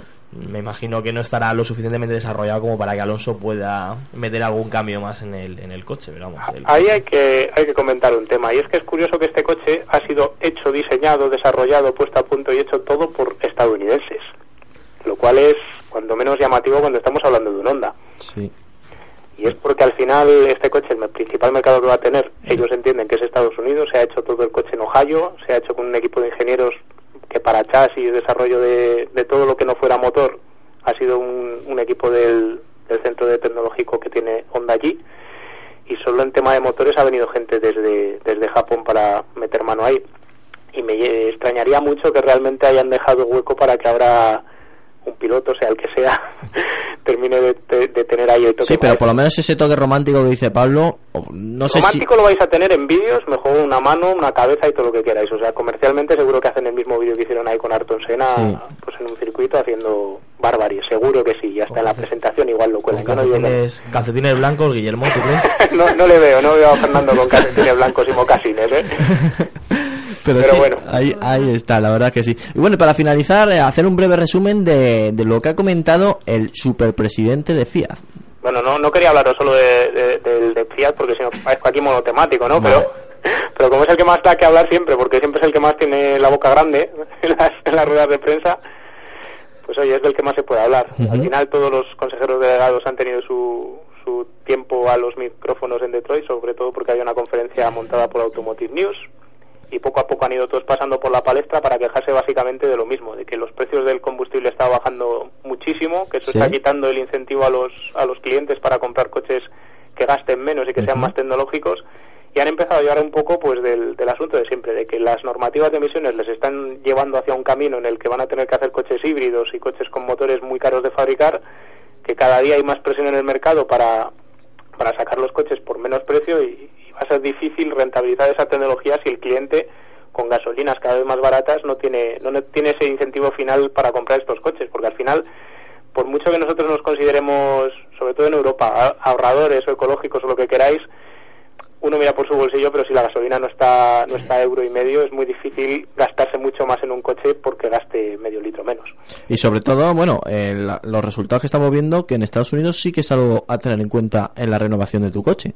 Sí, lo que pasa es estudios que hemos estado mirando, que hemos publicado esta mañana, eran hasta mayo, que es justo Mm. cuando se pegó el tortazo del petróleo y empezó a bajar de manera radical. Habrá que ver ahora con mucha atención qué ocurre en estos últimos seis meses, qué ocurrió en los últimos seis meses del, mes- del año pasado y ver si la gente se va otra vez a los motores grandes. Lo cierto es que se siguen vendiendo allí los todoterrenos gigantescos que se daban por muertos después del 2008. De hecho, Volkswagen paró todos los proyectos que tenía de, de todoterrenos grandes y le está pagando ahora el pato por no haberlos desarrollado en su momento. Ahora va con un retraso enorme.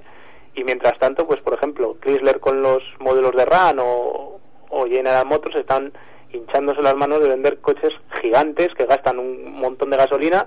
Y sí, al final, entre todos los coches grandes que gastan un montón de gasolina, pues sí, eligen el que menos gasta de ellos, pero no Claro. están, Ya, no están ya. por la labor de, cam- de cambiarse a un Prius o de Sí. comprarse un coche pequeño. Esto es- sigue siendo caballo grande, ande o no ande, Made in USA. Y solo la legislación les está forzando Mm. un poco por ese camino. Y sobre todo en California. Sí, hombre, porque al final es la que manda, Mm. la que marca el ritmo. La También verdad. es la que más problemas tiene de contaminación. Es normal que, que sea la que más se preocupa. Pues sí, la verdad es que, y aparte, siempre, eh, históricamente, han, han estado un paso por delante. En ese sentido sí, pero también tenéis que tener en cuenta que, por ejemplo, en California, en Los Ángeles, si tú te quieres ir a comprar el pan y el periódico, tienes que coger el coche, porque no tienes otra alternativa para hacerlo. Entonces, como es una sociedad, son, son ciudades, todas las de California, tan Sí. construidas a lo, a A lo, grande, a lo sí. largo, son gigantescas, y hay que coger el coche para todo. Es un tipo de movilidad que urbana no hay ni siquiera medios de transporte públicos. Es un paradigma completamente Es totalmente distinto. si ellos no se preocupan por las emisiones, lo, lo van a tener muy negro a corto plazo, de hecho, Mm. por mucho que baje el, el petróleo. Y al final lo que estaban pidiendo muchos de los consejeros delegados es que se busque la manera, si no van a cambiar las normativas de emisiones, por lo menos de, de compartir estos gastos. Marquione lo que abogaba era por, por compartir desarrollos de motores, de sistemas híbridos y demás, sin señalar a nadie ni, ni decir con quién iba a compartir gastos, pero sí que le mando un rega- recadito a los de Volkswagen hablando de que había ciertos ciertos consejeros delegados que por ego propio no estaban Sí. dispuestos a compartir esa tecnología. Y bueno, pero siempre la ha habido y siempre la habrá. Y bueno, es más, eh, en la guerra que tuvo Porsche y Volkswagen también de, de patentes y, y eran prácticamente el mismo grupo. Pues oye, porque cada uno quiere quiere chulear de lo suyo Sí. y al final ya sabemos que quién está ahí arriba de todo, sobre todo pues, el Sí, señor sí. Ferdinand Pieck y todos los que están por debajo. Y a mí me parece que, que cuando se está negociando, por ejemplo, con un alemán y se habla de ingeniería, ellos siempre van a querer llevar la, la voz cantante y poder chulear de tener ese tope, esa, ese vértice de tecnología que no tienen los demás. Que por ahora está funcionando, ¿eh? Claro, lo que pasa es que al final lo que lo que nos han venido a decir es que si tú juegas tanto a ese juego de, de tanto riesgo de querer siem- ser siempre el, el puntero tecnológicamente, pues no todas tus marcas pueden ser rentables. Y estamos viendo lo que le está ocurriendo ahora mismo a Volkswagen, que tiene genuinos problemas para sacar rentabilidad, aunque vende muchísimos coches, Mm. con su marca propia tiene problemas, está sacando una rentabilidad del orden del 1,5% por cada coche que vende. Y sacar un 1,5%, Es- te- te muevas en cualquier sí. industria que te muevas, Es poco. es rondar el desastre total. Sí, sí, porque en el momento en el que se te caigan un poco las ventas, te das el tortazo. Y eso que se lo digan ayer a Motos, que también Mm. le pasó. Claro, no, no, la gente se sorprendía. El precio de Polo, del Polo, el Polo, cómo ha bajado. Ahí tienes el resultado. Pues ahí está el tema. Ahí Ellos está. pueden porque al final tienen otros generadores de dinero dentro de la compañía y como grupo, pues mientras Audi esté sacando los rendimientos Sí, económicos que está sacando, pues pues pueden coger el dinero de un sitio Mm. y gastarlo en el otro. Claro. Pero bueno. O si no, buscar SEAT, que siempre es una inversión un tanto especial. Es un juego peligroso al final todo Sí. esto. Bueno, eh, Guille, eh, la próxima semana tendremos resaca post-Detroit. Seguro que sí. Toda la semana ya, vamos, porque llevamos una semana Sí, sí, muy dura, ha sido muy dura. Pero bueno, toda la información ya lo sabéis, la podéis eh, leer y disfrutar en es.autoblog.com. ¿No es así, Guille? Sí, señor. Bueno, pues la próxima semana más y mejor aquí, a través de Auto FM. Cuidados todos, un abrazo para todos. Aclárate, aclárate la voz. Venga, hasta luego. Un fuerte abrazo, hasta luego.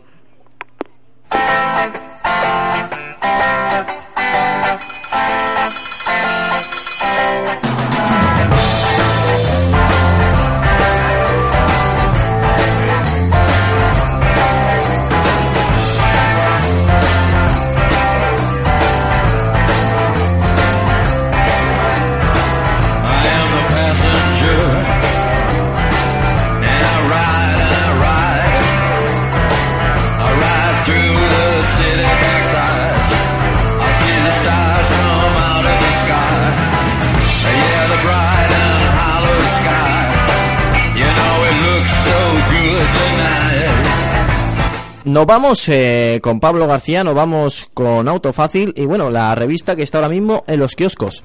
Que está ahora mismo y que estará unos días más, puesto que el martes, miércoles de la semana que viene estará el siguiente número que hemos terminado de cerrar esta semana. Hoy, para ser exacto, a las 3 de la tarde Sudando. mandamos los últimos pliegos a, a la imprenta, tanto Autofácil como Carantecno, y a partir del miércoles estará, estará disponible en el, en el kiosco con, con un tema central que va a dar mucho que hablar y que va a haber gente que, que se va a sentir identificada y que y va a haber otra gente que, que nos va a criticar, pero ¿Pero qué vais a hacer? ¿Una a portada, una portada de, la, de las vuestras, como digo yo? de las nuestras, un tema central de, de los nuestros. Eso es importante. nuestros. Bueno, bueno, estaremos eh, expectantes y lo comentaremos aquí en Auto FM, de eso no me cabe la menor duda. Bueno, pues vamos a hablar un poco de, de la revista que está actualmente en el, en el kiosco todavía y de, de nuestra página web. Eh, hablamos hace, hace unas semanas, antes de Navidades. Eh, bueno, el tema de los 32 coches hechos en España, que, bueno, pues era un tema bastante interesante. Eh, no comenté nada del coche que le realizamos la prueba a fondo este mes, el nuestro mini test, que es el Skoda Scout, el TDI 150 caballos, un coche que bueno, pues que por concepto y por tipo de coche está dando mucho que hablar. Ha habido muchos lectores interesados en, en el coche, muchos lectores que nos han dado la enhorabuena por el artículo, porque bueno, ha gustado mucho y es un coche que, que gusta mucho. Aparte, bueno, tenemos la opción y la posibilidad de que apuntándoos en, en la página 84, en http dos, dos puntos barra barra probadorescout.autofacil.es, compartir una jornada de una hora de pruebas para, mira. para poder conducir el, el Scout, acompañados de, de, bueno, en este caso iré yo, pero bueno, un redactor probador de la revista y hacer una pequeña ruta para que la gente pueda probar el coche. De- Van a ser tres lectores los que los que puedan hacer la, la prueba y bueno, va a ser un- una ruta que tenemos preestablecida por Madrid que coge un poquito de sierra y demás. Haremos unas fotitos, un breve cuestionario que nos cuenten un poquito qué les parece el coche. Una toma de contacto, ¿no? Eso es, y saldrá publicado tanto, tanto en nuestras redes sociales, página web, como en la revista La Prueba. Es una Bueno, cosa que llevamos haciendo sí. ya varios meses y... El bueno, Scout de todas maneras son esos coches raros que tiene Skoda que son poco conocidos y nunca entenderé por qué. Es algo que, que no entiendo, eh, como el Jet y demás, pero que son, de- por concepción, son coches bastante versátiles. Hombre, el Yeti sí que es un coche que es bastante más desconocido, pero el, Skoda Scout, eh, la anterior generación se vendió bastante bien, porque bueno, era un coche muy interesante y, y, bueno, hoy en día el, el Scout actual eh, es un coche que está a la altura de las mejores berlinas. Aparte, bueno, pues tenemos la, la opción de, bueno, la opción no, es un tracción a las cuatro ruedas, un buen maletero porque solo se vende con carrocería familiar y bueno, pues eh, elevado, con protecciones en los bajos y demás. Ya os digo que la gente ha creado mucha expectación este coche, ha habido muchos lectores que nos han nos están preguntando que qué tal el coche, que les gusta mucho, que si es una buena opción. Aparte, bueno, en este número tenemos eh, la prueba del Audi S3 Sportback en el mano a mano, que la prueba Dani Carretero, que es un Sí. colaborador que también ha venido mucho por aquí, un piloto madrileño Amiguete. amiguete de, de la radio y de la revista y bueno pues pone a prueba el, el Audi S3 Sportback aparte probamos también el Tourneo Courier que como estos últimos meses os está dando la brasa hemos Sí. terminado ya la prueba ya se, se hicieron 10.000 kilómetros 10 lectores pudieron probarla le llevamos el, el coche a casa y bueno pues en este número viene la, la trama final un poco Mm. contando eh, pues qué les ha parecido y un poco la, la, la prueba en, en datos aparte comparamos el Hyundai i20 con el nuevo Seat Ibiza con el restyling Buena el. Audi, sí, sí, porque los dos, el, el Ibiza ya lleva un poquito más en el mercado, Sí, aunque han tenido un el- el restyling. veterano. El i20 ha pegado un salto enorme en, en cuanto a calidad y diseño. También probamos el restyling del Q3, el Volkswagen Polo, el nuevo GTI, que Mm. estrena motor, eh, es un Sí. motor conocido en la marca, pero... 1800 turbo. pero Eso es, con cambio manual ya por fin. Que a mí me gusta, ¿eh? A mí me gusta. Sí, es, un coche que parece que no, pero es muy interesante y no es caro, No. porque si lo comparamos un poco con la competencia, eh, si cogemos la calculadora y todo lo que trae Sí. y lo que no trae la competencia, al final están todos Claro, ahí. Estábamos y- comentándolo con Guille, la rentabilidad de Volkswagen, y ahí sale al final. eh, al final, el Polo, que era antes eh, el coche semi-premium, que siempre han dicho ese concepto, que a lo mejor no está bien dicho, pero para que se ubiquen nuestros oyentes, y ahora es un precio muy competitivo. Sí, además, bueno, pues el, el el equipamiento pues trae que si la suspensión deportiva, bueno, es el GTI, pero trae los faros de seno, o sea, Mm. trae opciones que en otros coches, o sea, en otros modelos de, de la competencia o no están disponibles o directamente hay que pagar. Entonces, si cogemos la calculadora, lo que os digo, al final el coche sale bien de precio, pues no llega a 20.000 euros y gracias a ello pues ha sido la caja de cambios manual que, que antes solo estaba disponible con la DSG y ahora gracias a esto pues le han podido meter la caja de cambios manual y bajar el precio unos cuantos euros, o sea que, que es interesante. Mm. El Smart Fortwo también, el Lithium One, eh, también, eh, pon- vamos, está el contacto del, del nuevo Smart, el 208 GTI 30 aniversario, y luego, bueno, pues eh, ya un poco temas de usuarios, pues el legal, eh, luces, cuándo usar las luces. Que Sí. esto, bueno, pues ahora en invierno tenemos un poco la duda y demás. Sobre todo las antinieblas que la gente las pone, las traseras, mm, porque es de noche, ya no Sí. porque haya niebla, ¿eh? Pues es una Porque es de cosa que parece que no, pero la No gente todavía ves por la calle cosas que, que te sorprenden. Entonces, bueno, tenemos una sección en, en la de legal, como os digo, las luces cuándo usarlas, cómo evitar las multas y los accidentes. Eh, aprovechamos un poco la, la época del año en la que estamos. Eh, invierno, este fin de semana se prevén nevadas en todo, en todo España, incluido Madrid, y bueno, pues eh, contamos un poco pues cómo evitar y, eh, accidentes o, o- o malos momentos en carretera. Aparte, si nos vamos en la web, que eso está bastante más actualizado, porque bueno, como os digo, la revista esta ya la, la semana que viene ya eh, se- saldría la siguiente. Eh, publicamos en nuestra página web, en noticia principal, cómo poner las cadenas. Hemos hecho con los diferentes tipos de cadenas que hay. Pues una pequeña guía práctica, pues eso, las de tela, las de cadena, las No eh, sé, mixtas, o sea, no poco- sé eh, si habréis metido también el spray. el spray creo que está metido como reseña, pero el spray vale principalmente por si tienes que sacar el coche de un garaje, Mm.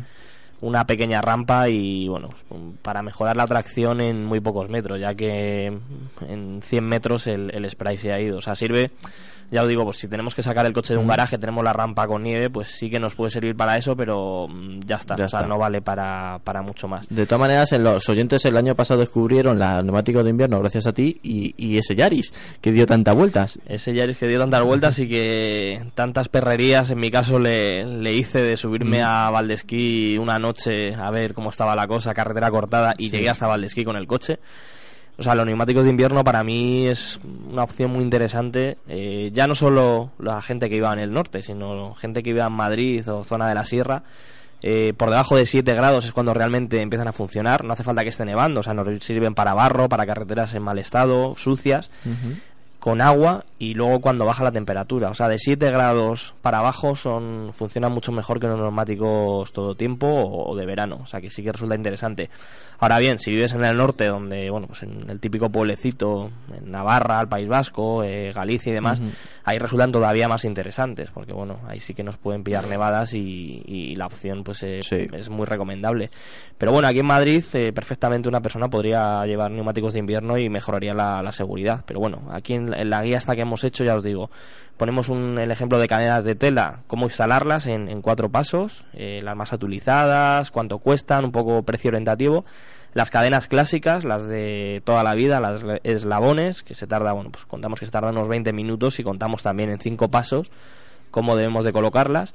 Y las cadenas mixtas que es un mix entre las de tela y las de las de metal. O sea lleva Sí. la- lo que es la cadena con los eslabones típicos pero luego en lugar de un ajuste con sus mosquetones y demás lleva pues, unas correas y bueno lleva una parte de tela también entonces bueno pues contamos un poquito también la, la opción y luego están las fijas las que llevan que estas ya cada vez hay menos porque bueno eh, es muy engorroso ¿Mm? sobre todo porque tenemos que llevar eh, un disco colocado en, en la llanta que son las que- Spiker que las Claro, llaman, las de araña Eso la gente se lo pregunta muchas veces cuando llega el invierno y dice, ¿qué es eso? ¿Qué lleva mi vecino?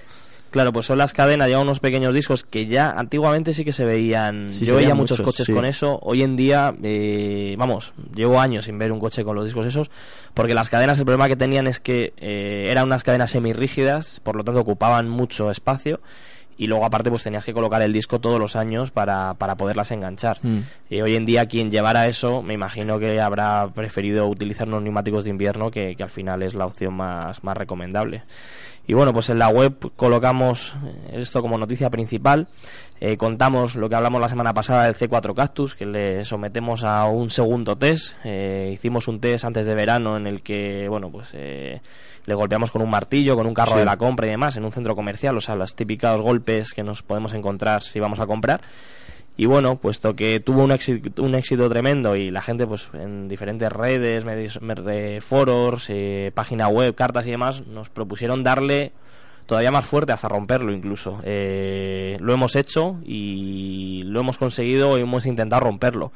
En el vídeo que está en autofacil.es, en nuestro canal de YouTube, eh, vienes, ya os digo, es un Mm. vídeo de 5 minutos, contamos un poquito de qué están fabricados los, los Airboom del, del C4 Cactus y llegamos a romperlos, ¿vale? golpeamos con 8 Directamente. kilos de peso y, y bueno, es un vídeo muy curioso que también está teniendo mucha mucho tirón.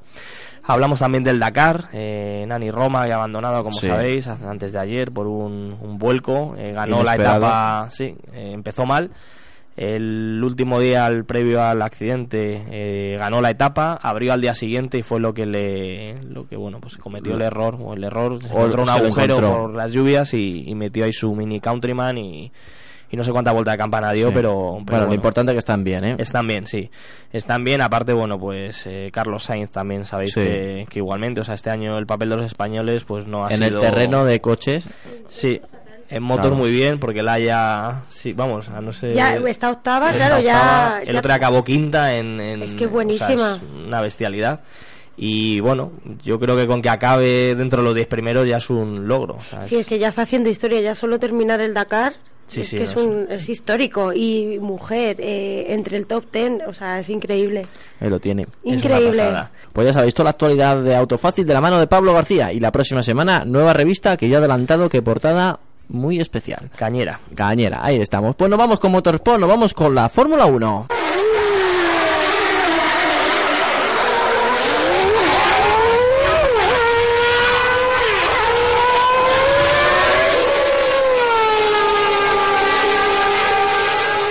Y ya sabes, cuando hablamos de Fórmula 1, nuestro responsable Juan Ávila, que por supuesto está aquí junto a nosotros, eh, lleva un ratito acompañándonos, calentando el estudio, y tiene, bueno, las últimas novedades que, que hay de la Fórmula 1, los últimos metideros del paddock, y bueno, también vamos a hacer una pequeña entrevista. ¿O no es así, Juan?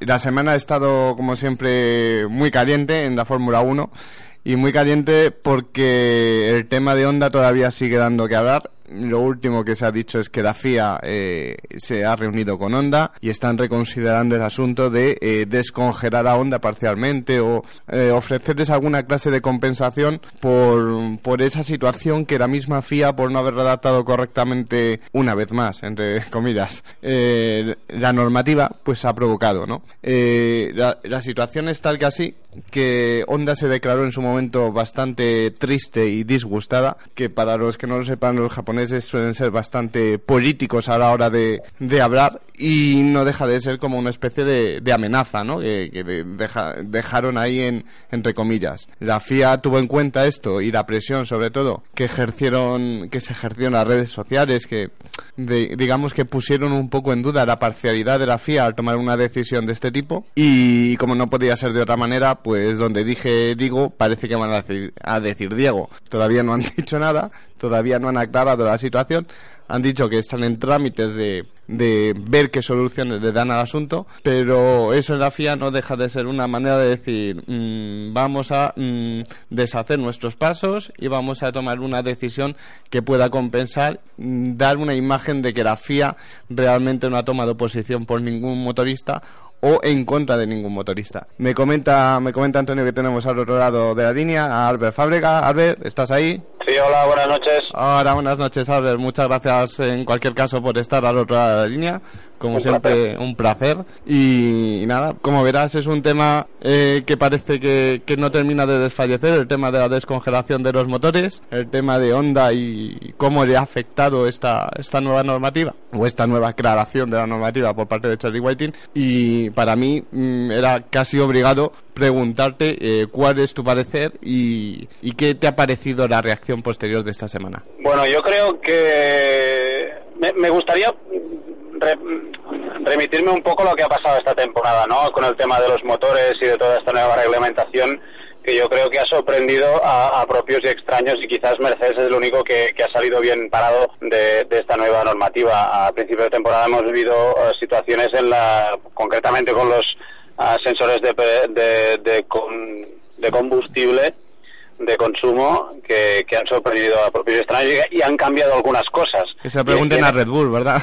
Exacto, exacto. Y algunas cosas han cambiado. Y esos cambios que han ido sucediendo, esas misivas, esas directrices que ha ido haciendo la FIA y Charlie Whiting, con Charlie Whiting en la cabeza, yo creo que han cambiado un poco la percepción de lo que ha ido sucediendo durante la temporada y por tanto el concepto que tenían los equipos que empezaron en 2014 con esta nueva reglamentación a la que tiene ahora es completamente distinta y seguramente si tuvieran que ahora diseñar un motor lo harían ah, con algunas cosas muy diferentes. Por lo tanto yo creo que en ese aspecto ah, la falta de kilómetros que haya podido tener Honda ha quedado más que compensado con este, estos problemas que ha significado esta reglamentación y además es una reglamentación a un año y estable, es una reglamentación que se va cerrando y por tanto ah, los errores que se cometen al principio en algunos aspectos ah, se mantienen hasta el final. Por lo tanto aquí Honda yo creo que tiene un poco de, ventaja. Eh, los equipos han aprovechado este agujero eh, para meter un gol eh, no a la FIA sino a, Honda que se vería obviamente en un eh, segundo plano seguramente pero yo creo que es una de las desventajas. Es como y salvando las distancias empezar un campeonato de eliminación de eliminatorias tipo Copa del Rey y entrar en semifinales hombre no entra rodado porque nosotros jugamos partidos pero obviamente es una ventaja entrar más adelante y más cuando la reglamentación ha cambiado tanto y han cambiado tantas cosas esta temporada y ya ha habido tantas novedades. Por eso digo que no me parece eh, una situación mm, demasiado anómala ni eh, tampoco demasiado perjudicial para, para Honda que ha visto compensadas estas eh, desventajas de otra manera. la cuestión, más o menos ya me la has aclarado, pero querría incidir. La falta de kilómetros ¿crees que se ve suficientemente compensado entonces por la mm, ventaja que ha tenido Honda a la hora de observar, por ejemplo, eh, una cosa que, que, se venía adelantando desde antes de que empezara la temporada, la posibilidad de observar el motor Mercedes en, en el equipo McLaren y la posibilidad de tomar decisiones en base a hombre, no habrán tenido acceso a todos los datos o a lo más importante y relevante del motor, pero sí algunas situaciones o algunas eh, características que hacen que el motor marque diferencias. Hombre, sin duda, sin duda que han tenido ventaja y no solamente desde el principio de temporada, porque eh, McLaren empezó ya a recibir los planos del que sería el motor Mercedes, pues prácticamente en mayo de 2013, por lo tanto habrán tenido información de, información de primera mano desde hace mucho tiempo y habrán podido obrar eh, en consecuencia lo del turbo partido, porque eso implica algunas modificaciones obvias en el chasis, seguramente ha trascendido ya desde, el primero, desde los primeros momentos a Honda y habrán tomado buena nota porque es una solución realmente ingeniosa, realmente eh, beneficiosa si estamos partiendo de un dibujo desde cero. Ah, otra cosa es eh, los equipos que ya tienen ah, los motores diseñados y vamos a ver cómo se las apañan esta temporada. Yo creo que, que Renault y, sobre todo Red Bull, pero Renault va, va a salir con el turbo partido. Veremos que es la opción que, finalmente adopta Ferrari, que parece que va un poco más tarde después todas las remodelaciones, pero yo creo que sí, que es una, una, una, ventaja suficientemente amplia y le da este colofón para, para, yo creo que si salen con las mismas condiciones de 2015, salir con un poco de ventaja. Digamos que si ponemos encima la mesa, no respecto a Mercedes, que es el que ha hecho mejor los deberes, pero tanto Renault como Ferrari han tenido muchos problemas y por tanto Honda partiría en ventaja sobre estos dos, no sobre Mercedes que ha sido el más listo de la clase. La falta de kilómetros, por tanto, ¿tú crees que no terminará siendo un problema en la pretemporada? ¿Que llegarán preparados, listos para las primeras carreras o pagarán el, la novatada? lo será, eso, es indudable, que si hubieran podido hacer con un monoplaza ah, de los que se llaman los uh, current cars o car cars, los de, actuales, hubieran podido hacer más kilómetros, seguro que mucho mejor y hubieran tenido. Pero entre los datos de McLaren, ah, las simulaciones, elementos de simulación, y estoy más que seguro que algún que otro test con el motor camuflado en un coche de serie o en algún prototipo en Motegi, en Motegi o en Japón, en algún otro circuito alrededor del mundo, que seguro que lo han hecho, y sobre todo, y sobre todo, con un presupuesto amplísimo con el que desembarca, ese talón en blanco con el que desembarca Honda en su retorno a la Fórmula 1, yo creo que no debería ser demasiado problema. Pero también te digo otra cosa, a mí en septiembre me dijeron que iban mal porque habían tenido que cambiar muchas cosas y habían tenido prácticamente que empezar el proyecto de cero cuando estaban a medio hacer. Y la, la consecuencia las vimos en lo que sucedió en el test de Abu Dhabi, que fue un absoluto fracaso sea por, unas por un problema más pequeño o más grande, de más o menos consecuencias No- en no el se lo desarrollo del motor. no- no se Pero eh, nadie se esperaba que, que, que, que solo dieran cinco vueltas en dos días. Fue un auténtico fracaso, una auténtica sorpresa y eso obviamente condiciona, veremos hasta qué punto, pero condiciona los planes que tenían, sin duda. Tú que has visto empezar proyectos nuevos y, bueno, en la Fórmula 1 nos podemos remitir también a tu etapa en HRT y que has visto lo que implica estrenar nuevo chasis, eh, nuevo motor. ¿Qué, qué es lo que dirías que es el reto más importante que pueden tener por delante? ¿Qué es la mayor dificultad que puede tener Honda en su regreso a la Fórmula 1?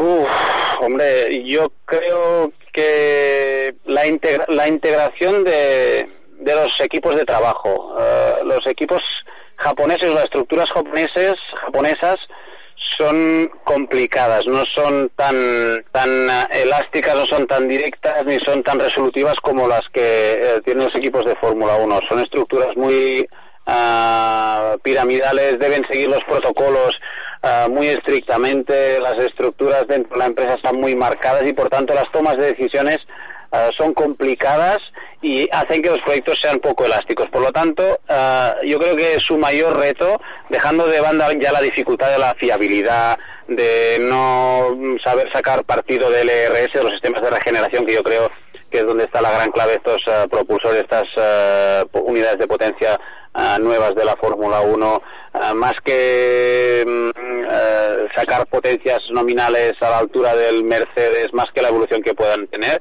yo creo que si consiguen integrar esos dos equipos de trabajo, el equipo de trabajo de Honda con el de McLaren de una manera rápida, solvente y efectiva, yo creo que ahí estará la clave del éxito. Si ese éxito llegara en un corto o medio o largo plazo, eso eh, yo creo que no lo saben ni ellos, porque antes que nada tienes que no solamente estar seguro de que haces bien el trabajo, sino que tienes que eh, ponerlo en pista y competir contra el resto. No vamos a saber exactamente en qué momento está cada uno, desgraciadamente o afortunadamente hasta Melbourne. Una de las cosas que, que has dicho antes, que es, eh, o que hemos eh, comentado acerca del conocimiento que tiene Honda de- resto de motores, eh, detrás del proyecto de, del motor Honda está Gilles Simon, si no recuerdo mal, eh, que durante un tiempo estuvo en la FIA y estuvo en la FIA cuando tenía que validar los proyectos de los motores de V6 del resto de, de fabricantes de motores, valga la redundancia.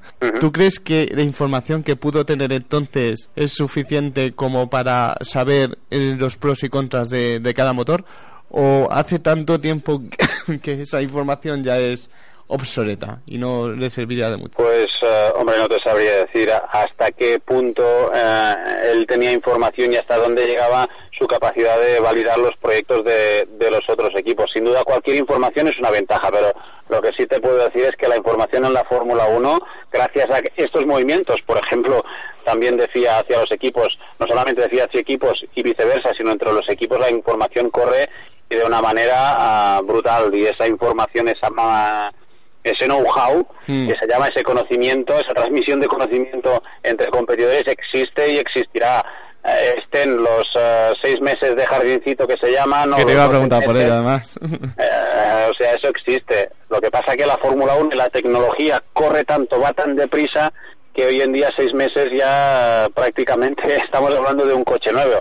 Lo que pasa que, en eso sí, estamos hablando de una reglamentación que es, que es eh, restrictiva hasta 2020 y por tanto hay cosas que en 2014 permanecerán hasta 2020 y esa información a lo mejor no es determinante pero sin duda tiene un valor.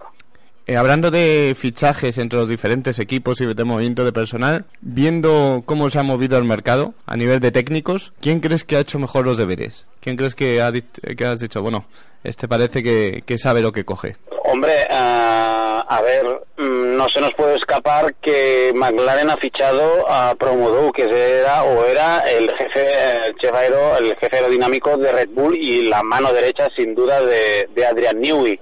Adrian Newey ha sido el gran gurú, el hombre que ha dominado estos mundiales de últimos de, de Fórmula 1, en el que ha sido la aerodinámica sin duda la dominante y por tanto es un fichaje importante. Pero en Mercedes prácticamente han conservado una estructura que les permite seguir confiando en que esta temporada van a tener un coche ganador, tanto en eh, el tema del propulsor y no van a tener un mal coche eh, a nivel de chasis y aerodinámica y por lo tanto se los convierte en favoritos. El Mercedes no era el mejor coche de la parrilla aerodinámicamente hablando, que siguió siendo la temporada pasada el Red Bull, pero están a un gran nivel. Han ido trabajando y evolucionando el coche de una manera brutal y por tanto si siguen esa línea, si han con- conseguido mantener, solidificar y aguantar la estructura como había hecho en años anteriores eh, Red Bull, renovando a base de talonario sus hombres claves dentro del equipo, yo creo que en Mercedes tienen ahora las mismas opciones.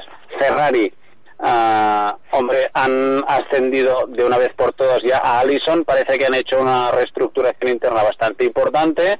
Ah, y eso de cara a medio plazo es bueno, de cara a corto plazo es malo, porque eso conlleva cambios internos, conlleva unas reestructuraciones que no solamente afectan a las capas más altas, sino que van desgranándose los hombres de confianza debajo y van habiendo cambios que eso lo único que hacen es ah, ralentizar la evolución del monoplaza y su fabricación en unos momentos tan claves como son estos antes de afrontar los primeros eh, test. Yo creo que eh, entre, entre estos tres eh, o cuatro competidores yo creo que estará lo que pueda pasar. Lotus eh, yo creo que aún está un paso por atrás, además de cambiar el motor, pese a ir a Mercedes, el chasis de la temporada pasada ah, fue un desastre, para no decirlo de otra manera, y aún están arrastrando esa fuga de talentos que tuvieron entre 2013 2012 y que dejó el equipo muy Muy tocado, ¿no? muy tocado y será muy difícil que vuelvan a conseguir eh, el nivel que, que consiguieron en esas temporadas en los que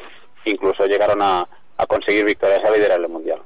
Bueno, eh, quizás eh, la última pregunta y muy breve para terminar eh, la entrevista. Eh, la gente se pregunta dónde estará Ferrari, dónde estará McLaren, dónde estará Mercedes y dónde estará Red Bull. Si pudieras dar una apuesta rápida, ¿cómo lo situarías? Pues mira, Mercedes, ah, yo estoy seguro que van a tener un coche súper competitivo en ambos ah, aspectos, un coche constante y rápido y que se adapta de mil maravillas en cualquiera de las circunstancias, sea calor, frío, asfalto liso, con graining, con ah, blistering, con lluvia. Es un coche que se adapta perfectamente y que ahora tiene dos pilotos que están en, en forma y que además es fiable.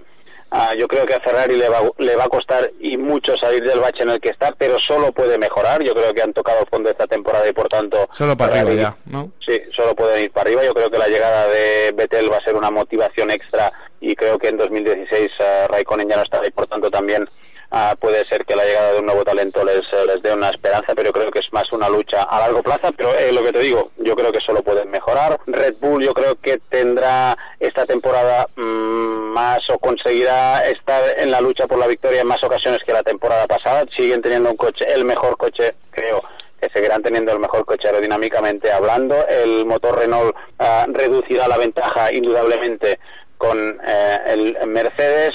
McLaren mm, la temporada pasada demostró que supo evolucionar el chasis, pero no estuvo eh, ni aerodinámicamente ni a nivel ah, dinámico de suspensiones al nivel de los rivales. Deberán mejorar el coche y ver cómo se aso- asocian con Honda y qué rendimiento tendrá el motor japonés. Será un año difícil ah, para empezar y no quería tampoco olvidarme de Williams, que fueron uno de los cocos de la temporada pasada, que supieron eh, de la mano de Simmons, de Pat Simmons, subieron sacar un muy buen provecho del motor Mercedes, de las cualidades y la fiabilidad del motor Mercedes con una aerodinámica que en algunas ocasiones mm, yo creo que en más de una o en más de, la, más de una de las que vimos pusieron en jaque incluso a, toda una Mercedes, pero que por intereses eh, otros que no deportivos tuvieron que salir con, con el freno de mano. Y por tanto si saben conservar esa línea han hecho fichajes también buenos ah, pueden ser uno de, de los cocos y los ah, los grandes eh, o los delfines o los protectores o escuderos como, como le queramos decir o, o- o nombrar de Mercedes que para mí seguirán al menos en este principio de temporada dominando el mundial Pues ante todo, mm, muchas gracias por, por el análisis tan exhaustivo que nos Buen has hecho, análisis, ¿eh? Albert. Buen análisis, Yo sí, me he quedado eh, completamente... eh, bueno, después tendré que volver a escuchar el programa porque ha- ha- has dicho muchas cosas muy interesantes y seguramente que nuestros lectores hoy han aprendido mucho más de lo que de lo que lo habrían hecho simplemente escuchando, por ejemplo, aquí, aquí presente. Y nada, pues que saber muchísimas que, gracias que y- tienes aquí una casa como siempre, que cuando quieras puedes venir. Están los micrófonos de Cope abiertos, de Cope Madrid Sur y, y lo dicho, muchísimas gracias y nos vemos en la próxima, seguro, Alberto. Eh, gracias por vuestro tiempo. Yo también aprendo de vosotros. Muchas Un fuerte abrazo. Un abrazo. Un abrazo, Hasta gracias. luego. Bueno, pues hasta aquí llega Auto FM. Muchísimas gracias por estar al otro lado del receptor, aguantar esta hora y larga, larga, larga, eh, hablando del motor, hablando de coches, hablando de las últimas novedades, hablando de Motorsport, hablando de Fórmula 1. Lo dicho, la próxima semana más y mejor, abrocharos el cinturón y disfrutar de esta semana.